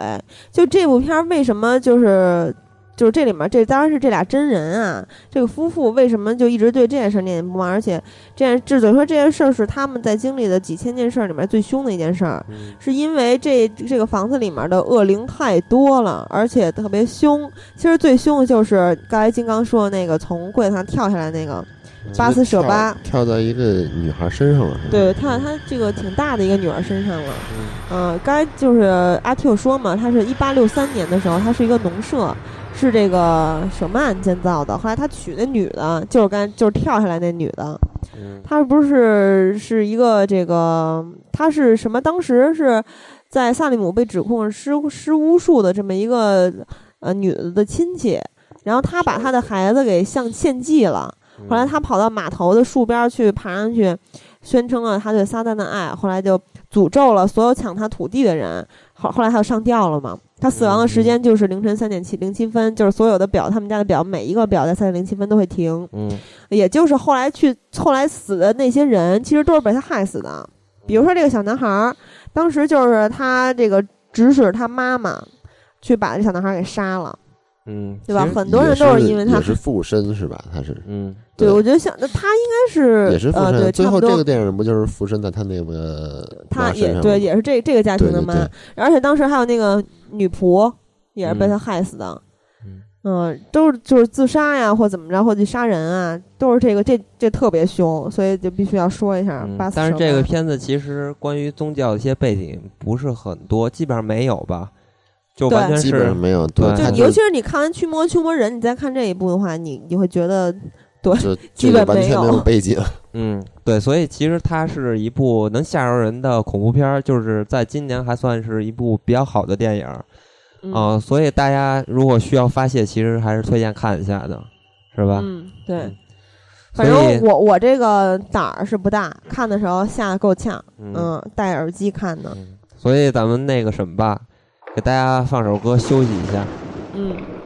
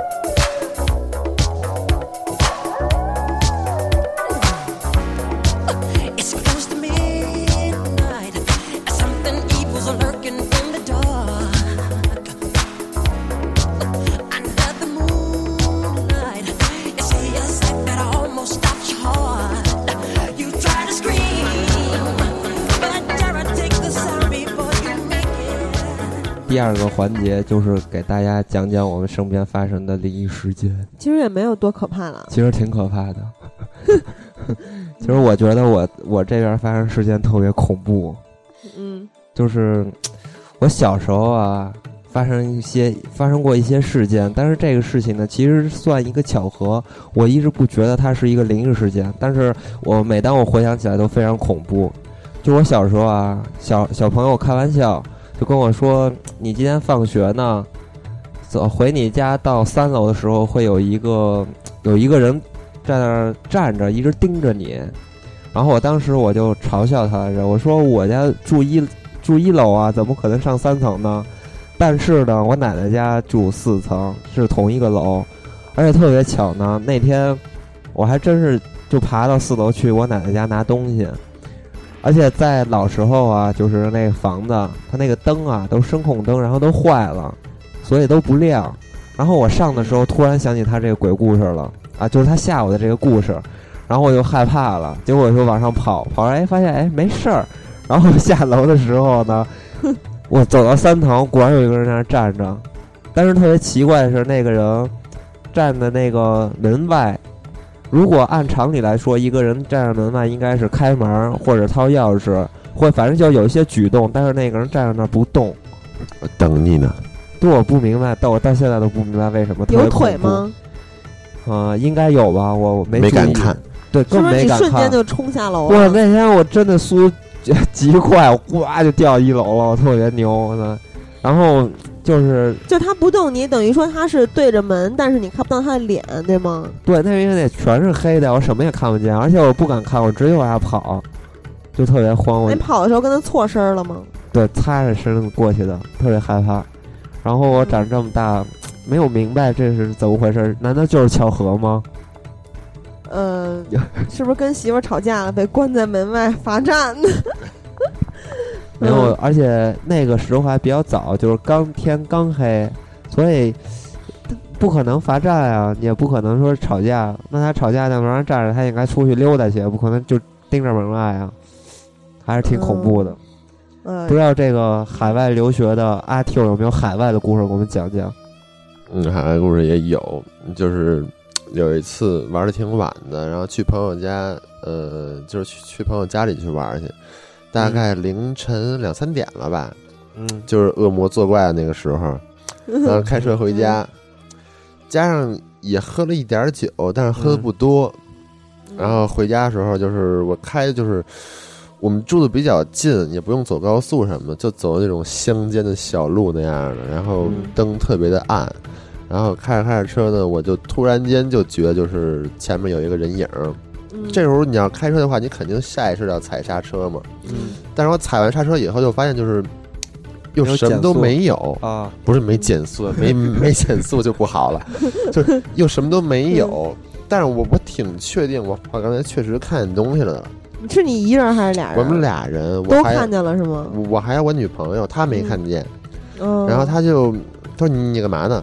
我说没事儿，我刚才那个路上有水什么的，就就就嗯，还挺贴心我。只能那么说，嗯我当时当时路上有水，反光我没看见什么的。嗯，然后把车停路边儿，下车抽了一根烟，哎，那他，你还有印象那个长什么样子吗？那个人根本没印象。他是就是一个侧身的一个啊影子，特别的就是特别有存在感那么一眼。哎，跟我那一样，我那也是侧身，是不是跑到国外就下底了 那他就是他好像就是他他是在动的，因为我正好路过一个路口，啊？那是一个可能会有人去过马路的地方，嗯所以我真是吓了一跳那次，但是没吓着我女朋友。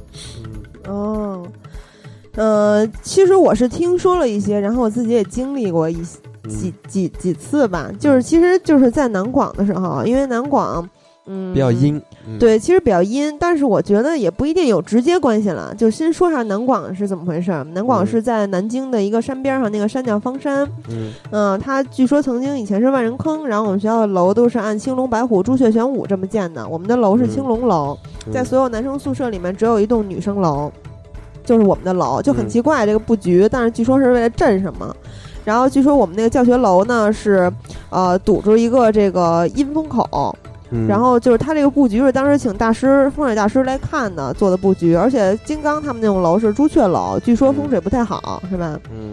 嗯，然后呃，我当时是就是原来我老睡特晚，然后呃有一次我就有也不是有一次了，有好几次了，就是其实这也不是特别稀奇了，就是我经常就是晚上呃突然冒一身汗，嗯。然后就醒了，然后嗯、呃可能有时候就是手凉脚凉，但是然后呃，就是有一次我是呃动不了嘛，就好几次动不了，其实就是嗯。所谓的鬼压床，嗯。我动不了，但是呢，我能睁眼，有时候能睁，有时候睁不开。嗯，然后睁开眼，有一次看到我在我的脸上方，因为我是躺着嘛，然后躺着的时候看到我脸上方有一团白影儿，然后我看到了一个一对儿瞳孔，嗯就当时是给我 吓特，真的给我一对儿瞳孔什么意思？就是看到了一对儿眼睛嘛，当时真的给我吓坏了，然后双眼睛，然后还真喝多了吧？不是不是，我但是我在怀疑他有可能是梦，但是其实我我被鬼压床了好几次，也也不知道嗯为什么，可能是，呃，身体比较差吧，也嗯不知道为什么。然后呃，我看了之后我特别害怕，但是呢我又动不了。就是后来我到就出了，在我能动了之后，大概这个时间可能得有个两三分钟，嗯在能动了之后，我的整个床全都湿透了，而且就是大家知道南京特别热，尿床了，不是在呃南京特别热，就是夏天的时候，经常很正常，我们的床都湿透了，就经常自由泳。嗯，哎，你说说有多少瞳孔？你大爷！然后呃，但是那那时候呢，已经是秋末了，就是马上就已经很凉爽了。那不就是尿床了吗？我没尿床，但是全都湿透了，然后就是一直哆嗦，嗯、然后还有一回呢是，我跟我对床就是韩尼拔，然后我们俩是经常是特别晚睡，然后上床都聊会儿天儿，然后聊会儿天儿吧，我们俩是对床，就是我们是上面床，下面桌子，嗯、有一次就聊聊聊聊，然后聊到就是俩人都特困了，在床上就是聊的不那么密了话，就准备就快进进入睡眠跳了那种对对，就？聊透了。呃，然后后来那个时候大概是三四点吧，好像四点不是三点，反正。嗯，四点左右吧，然后后来就聊聊聊，嗯、因为我们俩后来就是躺着或者是背对着对方，也不用一直看着，看其实也看不见。我们晚上那个小小寝室断电的，等于说就是有一点，呃有一些那个从外面透过来的光，就是窗外，嗯、然后后来就也不对着对方聊，因为对着对方聊得手撑着，特别累。后来我就躺着躺了一会儿，躺了一会儿，然后突然想到了一个特别想跟他说的话，然后我就坐起来了，也不是坐起来，就是侧躺过来了。这时候我就看到我们两个的床中间有一个黑影在站着，然后他是也是侧身站着，但是他是四十五度那么的侧身。当时后来我那句话就没说，一这一下就给我憋回去，我马上就转向墙，就是因为韩尼拔是住在我对面嘛，我就转过去之后才能看到他，我马上转向墙，我就没说话。就尿了。然后，然后后来我就把这个被子盖过脑袋，盖过脑袋，就过了好久好久，一直没说话，然后床又湿了，一直 没没有那次没有，因为那次我特冷，就吓得我特就不知道怎么就特别冷，然后床后来结冰了，然后后来呃就蒙头待了好久，都已经快憋死了，过了巨久，然后我也不敢说话，也不敢把身子凑过去。后来韩金拔就问我是不是睡觉了。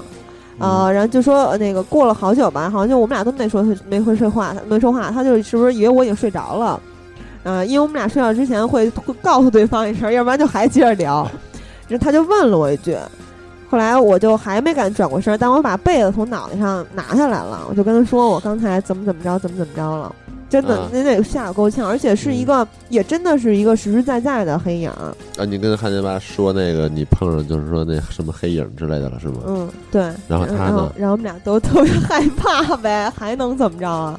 后来那天我们俩就都对着墙睡的，因为我们俩中间是过道嘛。其实我觉得特别恐怖的就是，呃，比如说遇上这种事儿吧，我觉得最恐怖的就是把自己脑袋蒙住，什么也看不见。就如果是我的话，我会盯着，然后把它拉下来，因为我特别害怕，我看见就看见吧，他起码在那儿待着，他不过来，万一他我碰上这种事儿，我特别想一探究竟。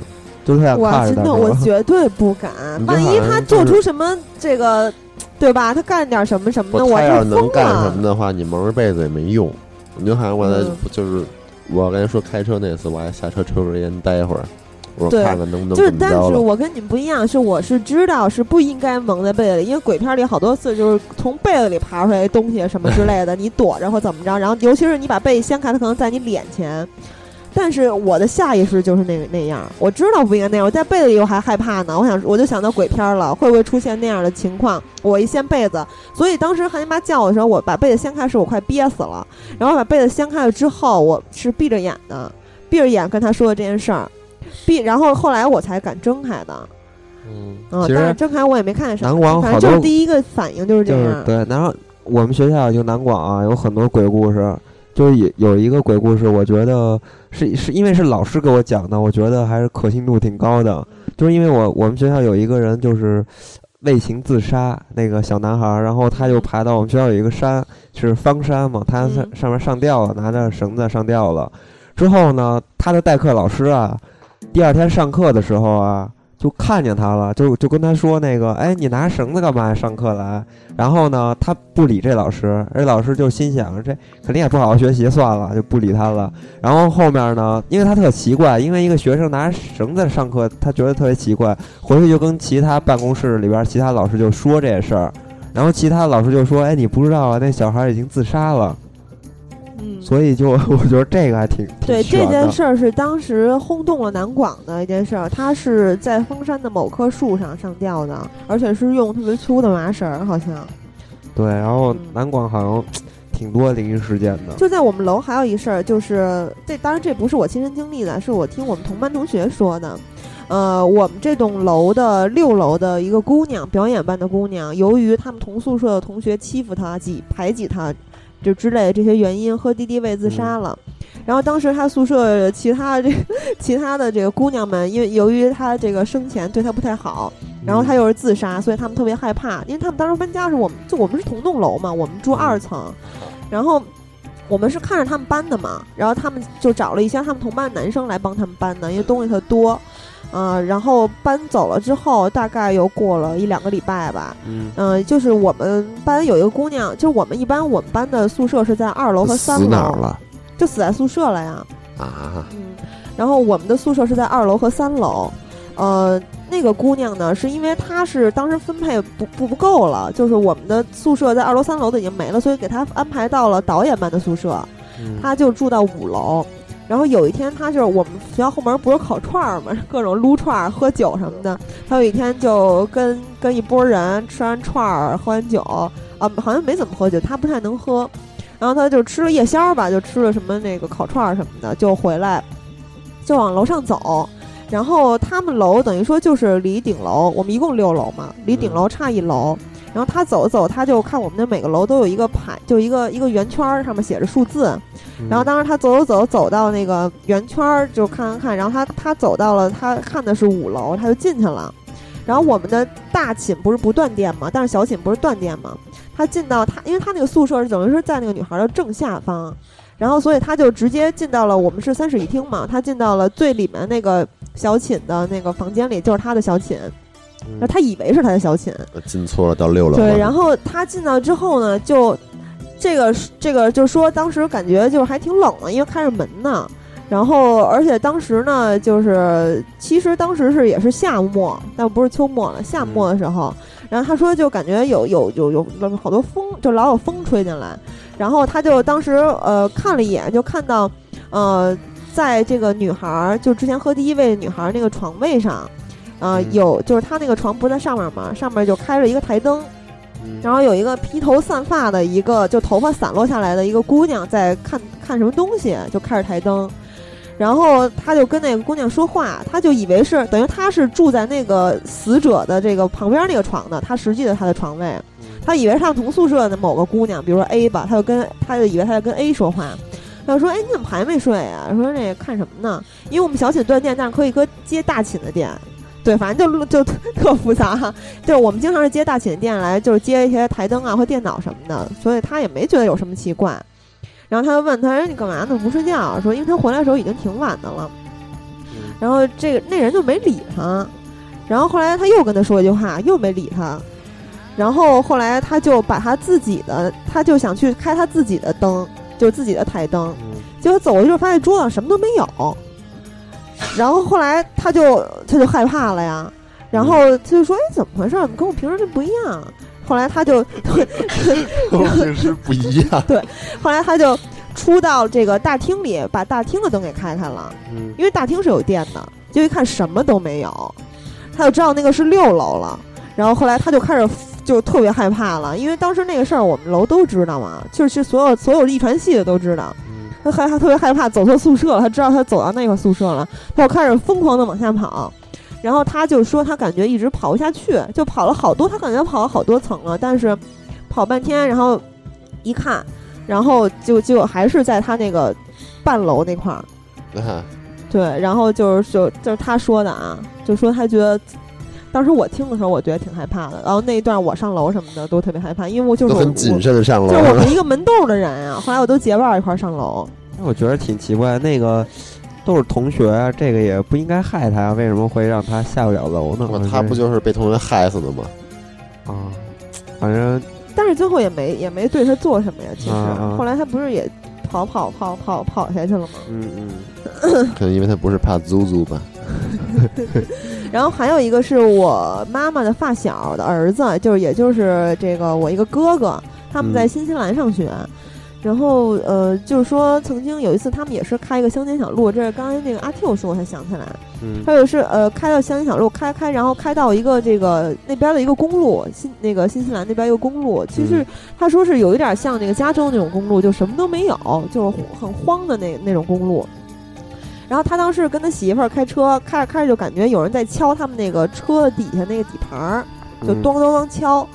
然后后来呢，他就停下车来，就是想看看到底怎么回事儿。就停到这公路不什么都没有，就停在旁边儿那个，就是那也不是隔离带，也没有隔离带，就土上。其实停在土上说看一眼，结果看隔离带这个这个底下这底盘上也没什么东西啊。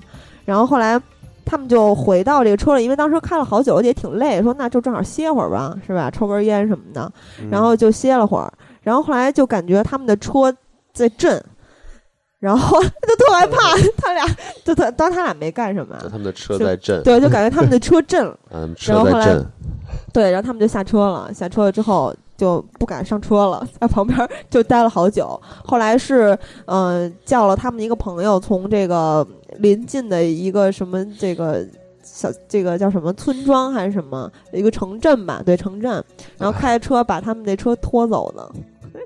啊，不至于吧？这 对，就是说当时他说那个镇吧，就是他形容那个感觉，我觉得就比较像，呃，驱驱魔，呃，是什么来着？驱魔人里面对床在那震驱魔人里面那种震，他说震的幅度是特别大的，嗯。对，而而且他之前还去看了一眼，是没东西的。然后他就说这个震是超乎寻常的震，所以他俩就跑旁边儿去，在那个大太阳底下，在土上等了等了，白天啊，对，白天等了好几个小时，那太嚣张了。对，等 对，估计是帕祖祖那种是吧？级别的，对，不知道是为什么了，反正最后就他们朋友把他们那个拉回去的，嗯其实这个我觉得特有意思，就是每一个大学都有一个鬼故事，呃，不止一个吧。然后我记得当时有人给我讲的那个鬼故事，就是完全吓人的，我觉得特经典。就是嗯呃，你在宿舍床上躺着，然后晚上闭着眼睡觉，会听见有人在跟你耳边说话，说呃，帮帮我，我在你的背靠背，就是我在你的。呃姐妹背靠下背是吧？啊，对，就是这个意思。嗯然后呢，然后有一个人呢，就是听见这个话嘛，天天听见他就慌了，然后他就找一些人把那床板打开，里边一具尸体什么的。我觉得这个特别床恐怖，板多窄呀，这怎么就是一个故事嘛 科。学了？这它也许是那种厚的，不是那种上下两层的，也有可能。反正就是不知道在哪儿藏着呗，就是吓人的故事，这是一个特别经典。对，其实这件事儿，呃，原来它不是，呃，这么这么这么一个故事，她是姐姐妹妹嘛，好像是嗯嗯。姐姐的妹妹死了，嗯，然后这个天天录音机里面播放姐姐妹背靠背，然后后来发现她妹妹在她床板底下，嗯，反正这个挺吓人的。嗯。这这些事儿其实挺悬的，我不知道你们信吗？这这个，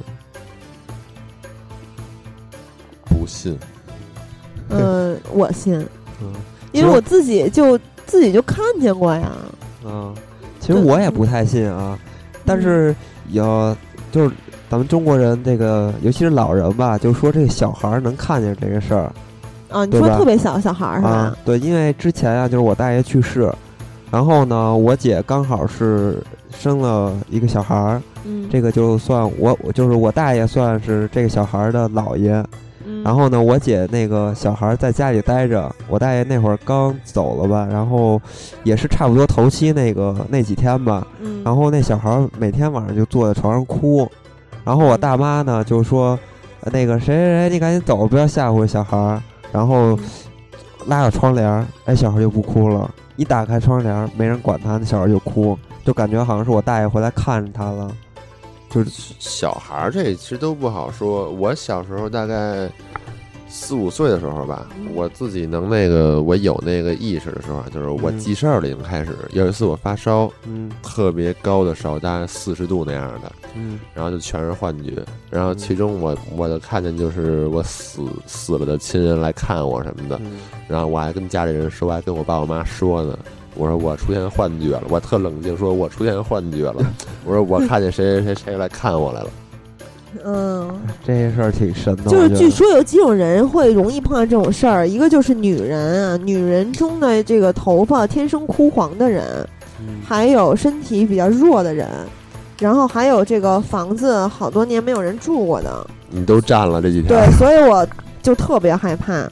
然后因为我头发天生就挺黄的，然后我身体又不太好，然后这个现在我住的这个房就经常没人住，就我我以以前的时候这个房是空的，嗯，空了好久，嗯所以对，所以 我一人一人在家的时候就特别害怕。祝你平安吧。那那个什么吧，咱们说了这么多了，其实有很多呃留给这个听友的，是吧？然后让跟大、嗯让听友跟咱们说说他们自己发生的故事估计。他们的事情应该比咱们的精彩一些。对，嗯，啊，咱们先来说一下微信公众平台的留言哈。当然，有的朋友是对于影片的点评，嗯也有一些人表达了不敢看的这个想法。这这个嗯嗯，对这个呃，翔说翔是基本上每期都会给咱们留言的。嗯呃，他说这期我真是无力了，没法补了。恐怖电影真是来不了，电锯已经是我的极限了。每次看完之后，睡觉的时候就不敢动窝了。捂被子里一脑门汗，老怕一回头有什么东西，都快吓出那什么了。金刚，你看的时候都和什么人看啊？和鬼同志。我觉得好多人看完这个东西，就是为什么害怕，就是他们老是能想起来这种情节，而且经常会，比如说他呃平时生活中发生一件事情。跟电影中某一个场景特别吻合，然后他们就会联想到，我就是这样的就人。带入到影片中了，所以他们就觉得特别恐怖。我当时是看完《鬼影》，我觉得《鬼影》特别可怕，然后呃，对阿 Q 的表情特别不屑。但我看完《鬼影》之后，呃的大概一到两个月之内，我都非常害怕，因为我每一天晚上都会想起这个事儿。然后后来有一天我自己住的时候，我觉得那个就完全是假象了。就有一天我们家那个厅里不是有一个落地的大镜子嘛？我就从这个从这个屋走到那个屋的时候，路过那个镜子，我我看我身后有一团黑影儿。后来我就再也没敢去过那屋，但我手机什么都在那屋，我就直接去睡觉那屋睡觉了。就 对，经常就会瞎联想，然后就会出现，我觉得可能会出现一些这样的幻觉。对对对，嗯，所以其实克服了你这个老想啊、老琢磨，对，而且我特爱胡思乱想。对，所以就是这种人真的估计不看鬼片儿后劲儿特大。对，所以不怕鬼片的人估计都挺傻的。等会儿啊，嗯，然后 F U H R E R 说，我表示《招魂》看完的感受就是和《太平间闹鬼事件二》是一个套路，情感击败恶魔，而且都是亲情，开始到结尾都没有被吓到，反而是结尾的温情牌感动到了。总结，嗯，论 B G M 的重要性，黑镜啊，这这位是黑镜嘛？嗯啊，M Q 群里非常活跃的黑镜哈，嗯嗯，太平间闹鬼事事件还有二呢，我都不知道，我只看过一，啊，哎，这个片子也是真人实验改编的嘛？嗯。啊，而且咱们刚才也说到了，也是那个沃伦夫妇他们参与过的一个事件，对，挺有渊源的这两部电影。其实呃，我觉得他说的情感击败恶魔这件事儿，如果是真的是发生在生活中的话，那你身边的人肯定是来跟你一块儿对抗这个东西的。嗯所以这个我觉得也不是一个套路了，就是是很正常的一个现象。你不可能是一人扛啊，是吧？除非你重众叛亲离。嗯嗯，嗯，电影嘛，还是需要温情的一面嘛，不能说是啊，你看完了，真是让你觉得那就成了驱魔人了。嗯、然后回忆过去说，他留的非常长啊，嗯、而且他说那个希望希望我来采纳，因为他打这么多字很辛苦。这时候要跟你说一句，真的挺辛苦的，因为打这么多标点符号打的还都特别对，什么上引号、下引号、冒号。他说我今年十三岁啊。嗯嗯啊，他说我爸和我伯伯租了一个写字楼的一个房间，那个房间是十三层的。那时我才十岁，因为我那时喜欢玩穿越火线，所以我有的时候我会和我爸一起去玩那电脑。那个写字楼有三十多层，别看层多，其实人没多少。我还问我爸这个楼有多少人，我爸说就可能这个楼里就咱俩。那个写字楼，我爸租那一层里有四个电梯，很多房间。嗯具体有几个厕所就不知道了。离我们房间有一个比较近的厕所，电梯里那里有几个灯，有个灯是一闪一闪的。有一次我和我爸走的时候，我爸说：“哎，也没人啊，应电梯应该在十三楼啊，怎么到十九楼了？奇怪啊！”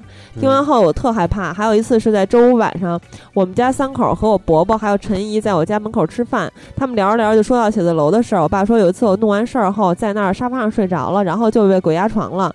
我醒后马上回家了。我陈姨又说，我还有一次是在我上完厕所之后洗手的时候，我都不敢看前面的镜子，我都是一边回着头一边洗手的。然后我就听厕所的门响了，我一看门都反锁了，我就说了一句是少雷吗？然后就没人回答，我就跑回去了，就看邵雷在电脑前待着。我还问他去厕所了吗？他说没有。你们不信可以问邵雷。然后少少雷就是我伯他我伯伯的名字，姓啥看我的信儿对他伯伯名字姓啥看我的信儿就行。嗯、他他说我伯伯说那个楼是在一个十字路口，那个路口经常出车祸。嗯当时我听之后就特害怕，之后我也没再去那儿了。最后租的时间到了，也也再没租过那个楼的写字呃那个写字楼的房间了。嗯呃，其实我觉得那个电梯，呃，那个楼里面有没有人？他那个电梯停到了十九楼。如果是我，我当时也会很害怕。但是，呃，是不是也有可能是谁进来这个楼玩了，然后跑十九楼去了？哎对，但我觉得，我觉得厕所那事儿真的挺奇怪的。你你就是他大舅妈，哎，他大大伯大伯的那个，呃，这个这个呃陈姨是吧？嗯大伯的媳妇儿，呃，就上厕所之后，那个错门响了，然后门门还反锁了，嗯然后他问问问那个问那个是谁谁嘛，然后没人理他。嗯，就我我哎，嗯我记得有一次啊，就是呃，我和我一个同事。就是下楼，在我公司，我公司十五楼，然后下一楼的时候，然后我俩进去了，经常会忘了摁这个电梯嘛，然后嗯就一直在那儿站着等着，我电梯也经慢慢不动，但是呢，电梯叭突然就黑了，然后就跟那个，然后我就突然联想到林可儿，然后我俩就傻了，说怎么回事？怎么回事？然后发现那个电梯的按钮没按键，那特逗。就是说这个电梯那次我才知道啊，就是说如果这个电梯长时间不摁啊，它就会站到那一层，而且就直接就里边全都关了，所以应该停省电啊。对停到十九层还是可以理解，但是。那一下真是挺害怕的，我都慌了。就当时第一反应就是说：“我靠，电梯坏了，咱俩被困在这里边窒息而死。”可是人家是十九楼是没人的呀。啊，可能没人，他们不确定有没对呀有人，只是可能啊。嗯，然后加菲说，呃，这是咱们的 QQ 群主哈，嗯他说，说实话，每当有听友互动，我都会跟着你们的脚步去恶补一下，但这次不是不支持，是真的做不到。在我很小的时候，被哥哥姐姐们带领着看了香港山村老师系列，嗯童年的阴影一直到现在。长大以后没再敢看过恐怖电影了，不怕丢人的说，我都大学毕业了，至今晚上不敢一个人睡觉，跟着姥姥睡，节目还是会按时按时听的。呃，那么希望你这回听的时候，嗯、深估计，估计不会不会太就觉得有什么感受吧。咱们嗯也不是做这个专门说鬼故事的节目哈，深呼吸，而你们尤其像我刚才说说，你俩还一直在嘲笑我是吧？嗯，C Y N N A A 说，小时候在牧区，我们搁扎里有个孩子，好像是丢了魂儿似的流口水，傻傻的，然后找萨满招魂了。从一个草场中间的废弃的井旁边开始念咒，到他们家。第二天那孩子就没事儿了。后来听说那片草场有恶灵之类的，不然晚上去那儿附近说会迷路。还有分享几个蒙古人的灵异知识：牲畜的头骨往家里放不好。哇塞，我一直想放一个那个鹿头头在家呢，嗯，因为我特别喜欢鹿。嗯呃，说是能招魂，透过头骨的后面从眼睛往外看，能看见可怕的东西。还有接哈塔以以后，呃，一后，呃，接哈塔一后不要戴到脖子上，除非你感觉命够硬。嗯什么叫哈塔一呀、就应该嗯他们那边的一个嗯藏族哦，哈哈达是吧？啊，哦，哇塞，这哈达不都得戴脖子上吗？然后呃说，因为在蒙古只有活佛或者有成就的人才会戴到脖子上，啊、嗯这个长长见识了啊。嗯还有在西蒙草原上有一些石头人的塑像，这些东西最好不要接近，据说是镇石，就是古代萨满教有过活祭，别说是带回去，就是接近都不太好。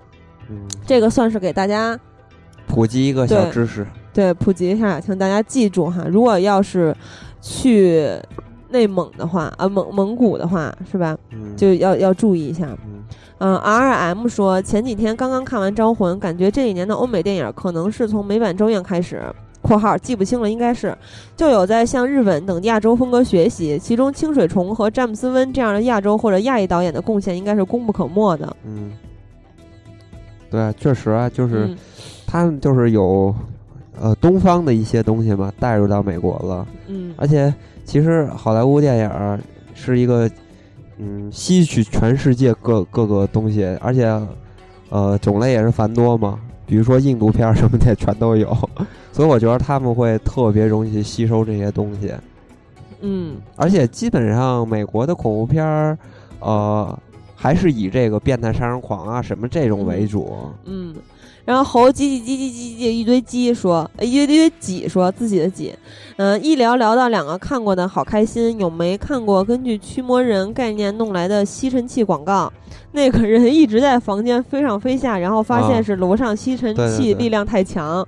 啊，招魂我觉得不恐怖哎，大家都说被吓尿。嗯，对，其实金刚和阿 Q 也并没有觉得恐怖。嗯是吧但是放到电影院看，你肯定还会尖叫的，我觉得。嗯，然后乔说，大学在寝室里看《咒怨》，五分钟就关了，怂吧？去贴吧看截图都吓尿的水平，但是恐怖小说还挺爱看，蔡骏什么的，心理阴影了一阵。这三部都没看过，唯一看过的鬼片是《古宅心慌慌》，弱爆吗？真的很弱。古宅心慌慌我都觉得不可怕，对吧？阿萨演的那个嘛，嗯。然后超子说：“说个真事儿，我们这儿的南边的山叫南山，矮树稀稀拉拉的，视野广阔，山路不远就能遥望到远处的荒坟。表弟和同学下山的时候，看见远处坟堆上坐着一男一女，背对着他们，他们有点毛，就一路跑下山，到山脚，远远的看见又一座坟堆上，还是那一男一女背对着他们。我这也挺恐怖的啊！对，吓得学校请了假，一周没出家门儿。这这真的挺恐怖的，这我有点儿这没有道理啊，对吧？冒汗啊，这个。这这这个，嗯，不可能是在这个上面看到了这这俩人，然后下面又是同样这俩人，瞬间下面上上来坐着来了。哇塞，这挺恐怖的。然后超子还说，再说个和电影里驱魔很像的朋友的事儿。爷爷去世的早，刚回说话刚会说话的表弟高烧一直不退。迷糊中说，爷爷在摸他的脑门儿。奶奶找来一碗水，用两筷子立着夹住，平放在碗上的第三个筷子，有点像请笔仙，烧着黄表纸，说着听不清的咒，把筷子立住，然后念叨：“走吧，别缠着孙子了。我知道你不想走，我会给你烧钱的。”之类的话。说了一会儿，全家人看见一坨圆的白光从屋子里飘出去了，表弟的病就好了。我起鸡皮疙瘩了，都本来胆儿就小。白光还那时候行，应该放一个孙燕姿的《神奇》啊，一道光出现。哎，不过这个有两用两个筷子立着夹住平放在碗上的第三个筷子，这个我听说过，就是曾经是在山里的有一些，呃，当然他们家不是在山里啊，但是我看那个故事是在山里的，呃，有一有一家的人也是某个人被就是，但他是好像是山里的野鬼了，然后就是被魂儿被招走，然后什么立筷子念咒什么的，然后筷子就是立住了什么的，好像就是有有他们就来回应了这个意思。哇，他第一个故事太恐怖了，给我吓哭了。第一个故事还挺刺激的。嗯，然后赵世怀说，上次听金刚说看了《招魂》，然后跟随组织用，这不叫弹幕哈，有一听友跟咱们说，啊，是叫弹幕，就是给咱们解释来着。不是叫弹幕吗？他说啊，不是，那估计这什么记性？看了《招魂》，各种虚假高能预警，弄得我自己都快被吓死了。然后看着手表匣，然后然后看着手表匣里的夜宵，是叫这吧？去驱魔了就各种出戏。什么叫手表匣呀？守望者吧？守望者里的夜宵，怎么能进入手表匣呢？嗯，左岸右手边说，呃，括号让喜儿读成嘛？看来金刚这个老结巴和老读反很影响这个情绪啊。嗯，驱魔人早就看过，冲着名气看的，但是可能因为片子太老了，不怎么看得进去，现在已经忘光了。今天看了一下《招魂》，确实有几个镜头吓到了，尤其是孩子妈妈推到地下室，然后一直打火柴，结果鬼在身边拍手，吓死了。这就是金刚刚才说的那个。看到这儿就觉得这片子不赖。对了，《太平间闹鬼事件》好像也是真实事件改编的，探索发现栏目还做过到鬼屋做过节目呢，好像。对对对，嗯，我觉得驱魔师不如通灵牛逼，而且现实生活中真的有那种能看到灵异的人。还有就是，不知道大家听说过那种水里蘸筷子的事情没有？据说只有当说对了问题根源的时候，筷子就能从圣水的碗里站住。这个真的是真的，我爸妈见过。啊，这就刚才咱们说的那个筷子那事儿哈。啊，他说是怎么站呀？是说对了才能站是吧？问题的根源才能站。这个不太没听说过，这个我还真是。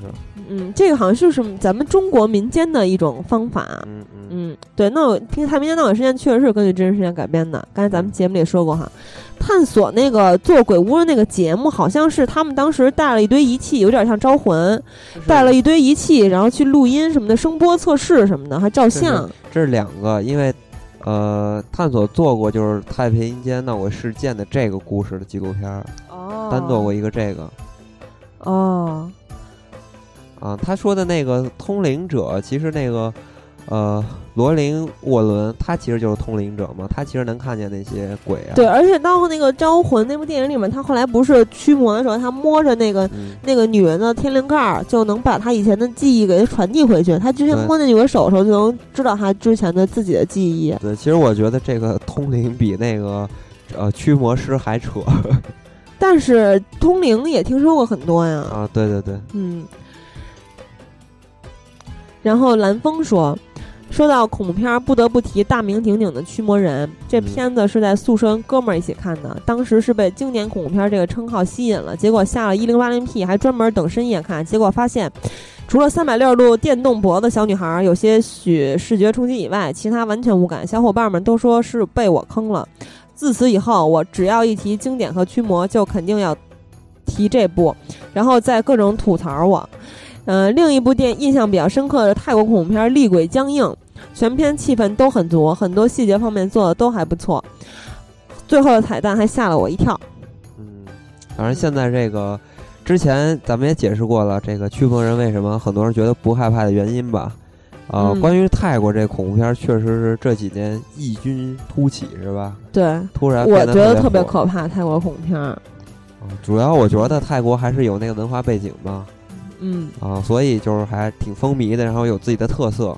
嗯，然后 S A B R I N A 田说，看完《招魂》没有预告片那么恐怖，整个故事很完整，但是一点儿都不恐怖，反而后面字幕展出的真实照片的资料让人着实冷了一下，心里嗯毛毛的。不知道为什么这类片子都喜欢用捉迷藏来抛砖引玉。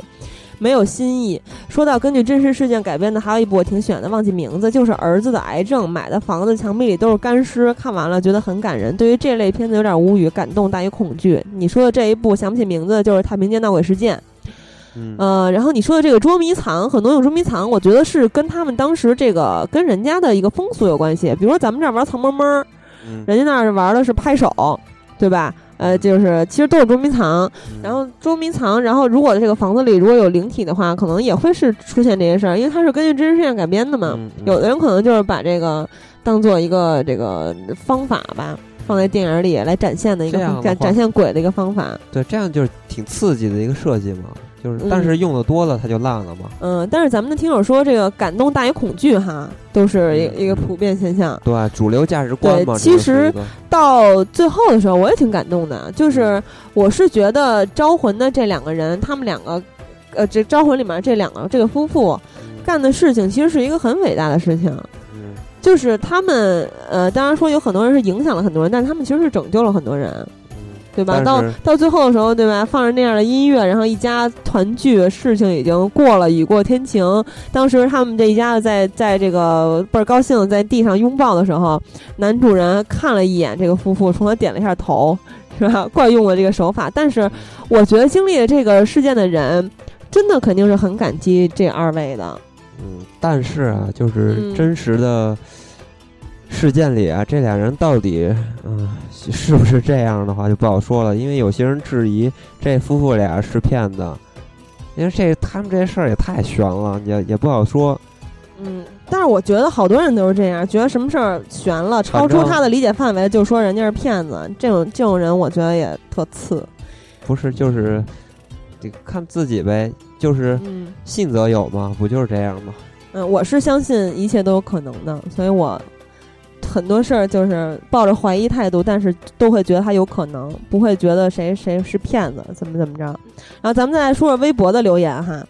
呃，牙牙说：“我几乎不看恐怖片儿。中元节那天刚好是我的阳历生日，却同样吃不好饭，因为不习惯这里的饭菜，简直和垃圾一个味儿。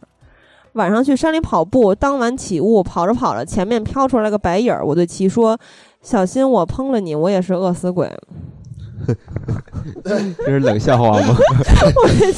啊，这最 这最有意思的一个，嗯，油焖洛苏说，驱魔类的片子其实还可以说说康斯坦丁。说起驱魔，想起大学室友亲身经历的一个故事，大致就是讲他小时候清明扫墓，小屁孩不懂事儿，踩到祖坟上去了，结果嗯触怒老祖宗，回去就得了怪病，各种求医都无效。后来也不知哪儿请来了个婆老婆婆，按当地传统做法，有呃其关键就是要要边向老祖宗讨饶，边在镜子上立筷子。筷子立起来就说明原谅你没事儿了。后来真立起来了，他的病也好了。我想说，那老婆婆算不算我们天朝民间的驱魔人啊？嗯，我觉得应该算算吧，一个肯意思肯定是算的。哎，怎么都是这筷子呀？嗯，你到时候你可以去查查这筷子具体是怎么回事儿。当时我是在知乎还是在天涯呀看到了一个特别长的帖子。不是这怎么改在镜镜子上面立了？对对，这也不太一样。刚才说的是在水里立是吧？对，但是反正乱七八糟的，你查一下那筷子那个正确用法什么的。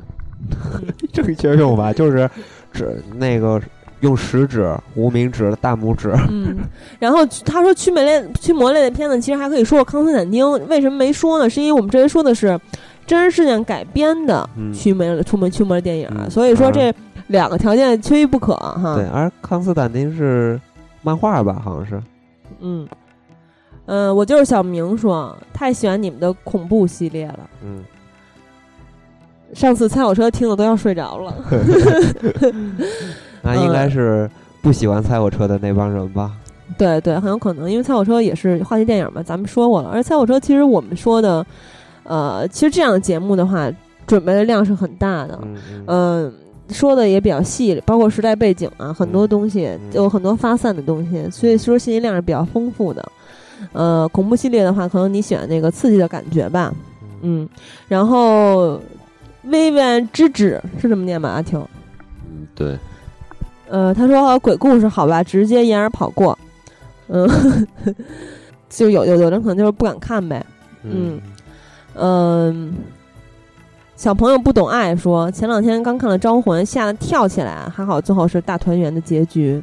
嗯嗯嗯，你念念看，说最恐怖的还是小时候看的山山村老师，感觉是从头到尾的恐诡异。另外，詹姆斯温的作品都非常不错，《死寂》《电锯惊魂》之类的。嗯，詹姆斯温也是咱们之前说《电锯惊魂》的时候就就挺详细的说过这个导演了哈。山村老师还真是香港鬼片一个代表了啊，尤其是嗯那个封面特别恐怖，其他的就那么回事儿，我觉得。嗯，然后呃，呆小七二九二六说，有一回晚上看完，这不念呆吧？我也不知道念什么。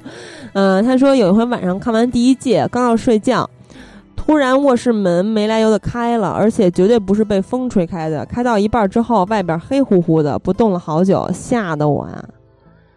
那就是鬼进来了。嗯，然后嗯，阿童木说说下有关鬼故事的囧事儿吧。高中的时候住校，连续几天跟宿舍同学讲睡前鬼故事，其中一个是发生在卫生间的，其中一个画面是一个无头女鬼拿个拖把杆子插着自己的脑袋在拖地。然后我们宿舍 一个太形象了，这 呃，然后我们宿舍一个身高马大如角星人般的汉子，角星人是咱们 QQ 的，这个是咱们的那个很活跃一个听友哈。括号这哥们儿现在去当兵了，被吓得晚上不敢上厕所，就在我们宿舍对门口对着走廊门的呃走廊头的门撒尿，门的另一侧是女生宿舍走廊，尼玛，结果被女生宿舍举报说有人往他们那边撒尿，害我们宿舍集体被请喝茶。这么胡闹啊！呃，这就是看来大老爷们儿也有特别胆小的啊。然后连梁小强一班强说，记得上大学的时候，大晚上的寝室哥们儿聚一起看恐怖片儿，把还把灯关了。然后晚上睡觉的时候，我躺在床上想上厕所，不敢去。后来实在憋不住了，就试探的说了句：“有想上厕所的吗？”然后我们宿寝室的小伙伴们就都起来了，排着队伍向厕所走去。啊，全都憋着呢，是吧？什么 什么意思？就说他特别害怕嘛，看鬼片儿，这肯定也是特爱琢磨那种人。一屋人是吧？对，这一屋人都憋着绷着是吧？肯估计是不是没有一个人都是小伙。子呀，是吧？抹抹不开面儿吧？应该。无处漂泊的葫芦说：“这三部片子都没有看，只记得当年和我姐午半夜看《午夜凶铃》，虽然感觉不错，但是我们是笑着看完的。嗯、反正我是看笑不出来哈。说个当年发生在我身上的灵异事件：上初二那年春节大年初一，中午在家门外听大人们聊天儿，有那么一会儿感觉自己意识混乱，身体不受控制，然后突然往前走了两步，跌在地上了，然后就没有然后了，我就一切正常了。奶奶说鬼附身了，我直接想不起来当时脑子里的意识，回头看看这三部电影。嗯，嗯，看看吧，这还不错。对，就是他留言的时候是呃昨天哈，其实，在周周一上上线之前，节目上线之前，三部补起来的量其实呃不是很大。然后他说的这个突然没有意识，然后身体不受控制了，嗯这个其实也挺奇怪的，是吧？然后就突然摔地上了。嗯据说有的人就有时候突然没有意识，看到车来了就直接撞上去，然后可能最后没撞死，或者是没撞特别严重，醒来之后不知道自己为什么往车上撞这。应该就算是这啊上身了呗。我觉得这算是晕倒了，什么昏厥了之类的吧？那晕倒了，晕倒就应该直接原地晕倒啊！那怎么他还往前跳了是怎么着？就他往前走了好几步，然后摔了一大跟头，但是就是就是就是自己头晕了，但是你还就是哦，机械性的往前走，大脑缺氧或者供血不足之类的呗。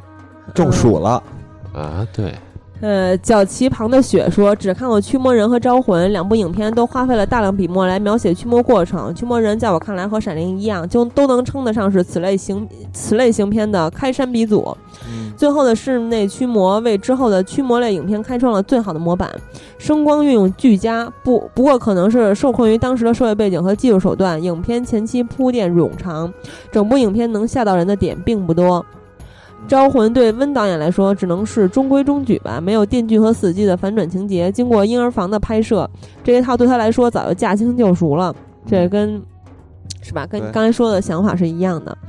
还有想问一下两位主播对惊悚片和恐怖片是怎么定位的？在我看来，像这三部带有超自然元素、有类似鬼怪出现或附身的，只能称作是恐怖片儿，格调难免不高；而像《电锯》《微情十日》《闪灵》这种全屏拍摄手法、剧情使人恐惧的，称为惊悚片儿。一直觉得惊悚片要比恐怖片高明许多。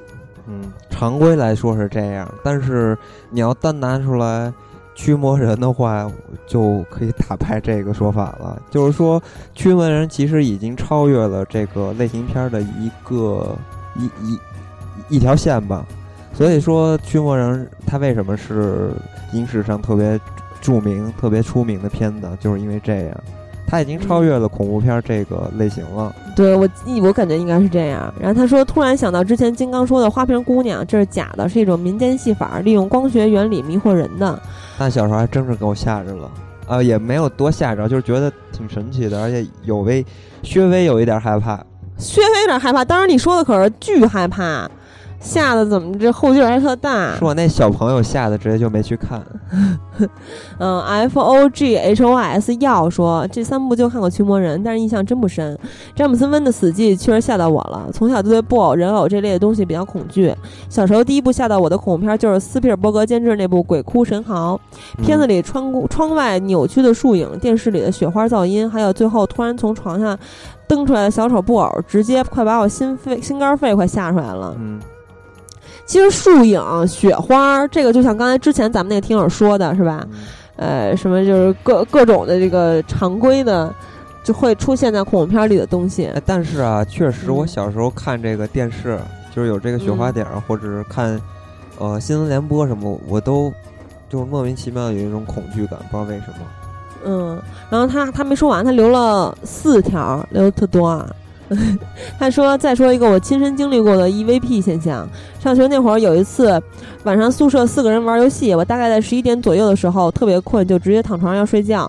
虽说特别困，但迟迟不能入梦。后来我瞥见跟我同侧的哥们儿也上床睡觉了，对侧的俩人还在戴着耳机玩游戏。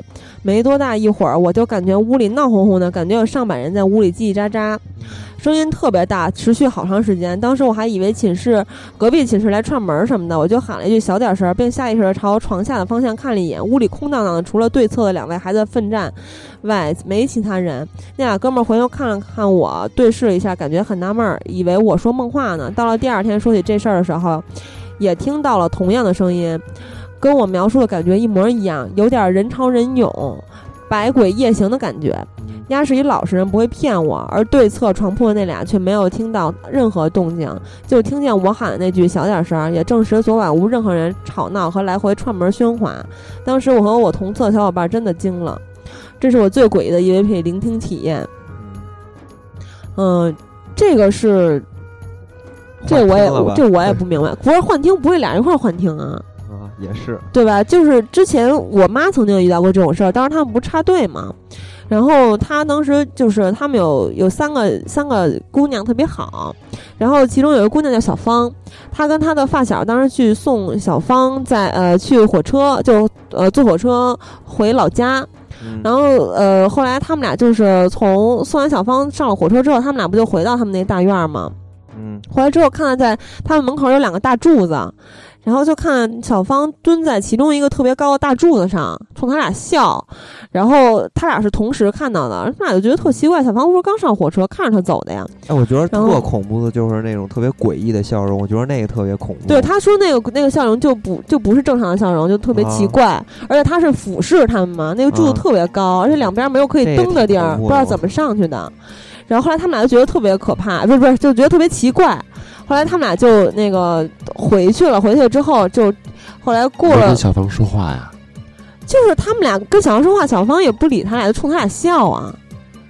然后后来他俩回去之后，就那个看到了那个过了几过了一两天吧，就看到那个报纸上说那个火车出事故了，就是那辆车的人大部分都哦去世了，我操，死神来了吗？这不是？挺恐怖嗯的是这而且其实。我觉得是这样，就是好多东西吧，你如果一个人看到的话，肯定是很有可能是错觉或者是幻象，但是两个人一块儿看到的话，嗯，咱们这时候见见 Cap 的时候，Cap 好像给咱们解释了一下哈，什么不太懂嗯，他太神了。嗯，然后呃，张小呵呵涛说：“哎呀，留言很多啊，就不多写了，让喜儿省省力气。如果真有鬼的话，我和我的小朋友要跟他排排坐，吃糖果，一生一世好朋友。每次想鬼都想到《哈利波特》里的淘金娘，多琼瑶的一个角色呀！哎呀，又写多了，辛苦美丽善良的喜儿了。我觉得他太说这个客气了话就是特别容易招鬼。就是说嗯我虽然不是相信他们存在，但是我从来不敢说，哎，有鬼吗？出来让我嗯看看。我特别害怕我老这么。说，那你完了，肯定会有一天遇着。我还没完呢，我 然后又他会证明，然后呃站在你的面前说，我就在这儿呢。这是不是就相当于这个咱们小时候玩游戏就欠招啊？是不是？啊，我就觉得嗯这个事儿特恐怖，从来不敢说这种话。嗯，对，谢谢你特别体谅我，现在口干舌燥了。这种喵呜大王说，听完上期节目的资讯回顾，看了《招魂》，在二十六度的空调房，硬是看出一身冷汗。残破布、呃残破布娃娃、郊区古屋的旧物地窖都是经典的恐怖元素，保证了视觉观感上的冲击。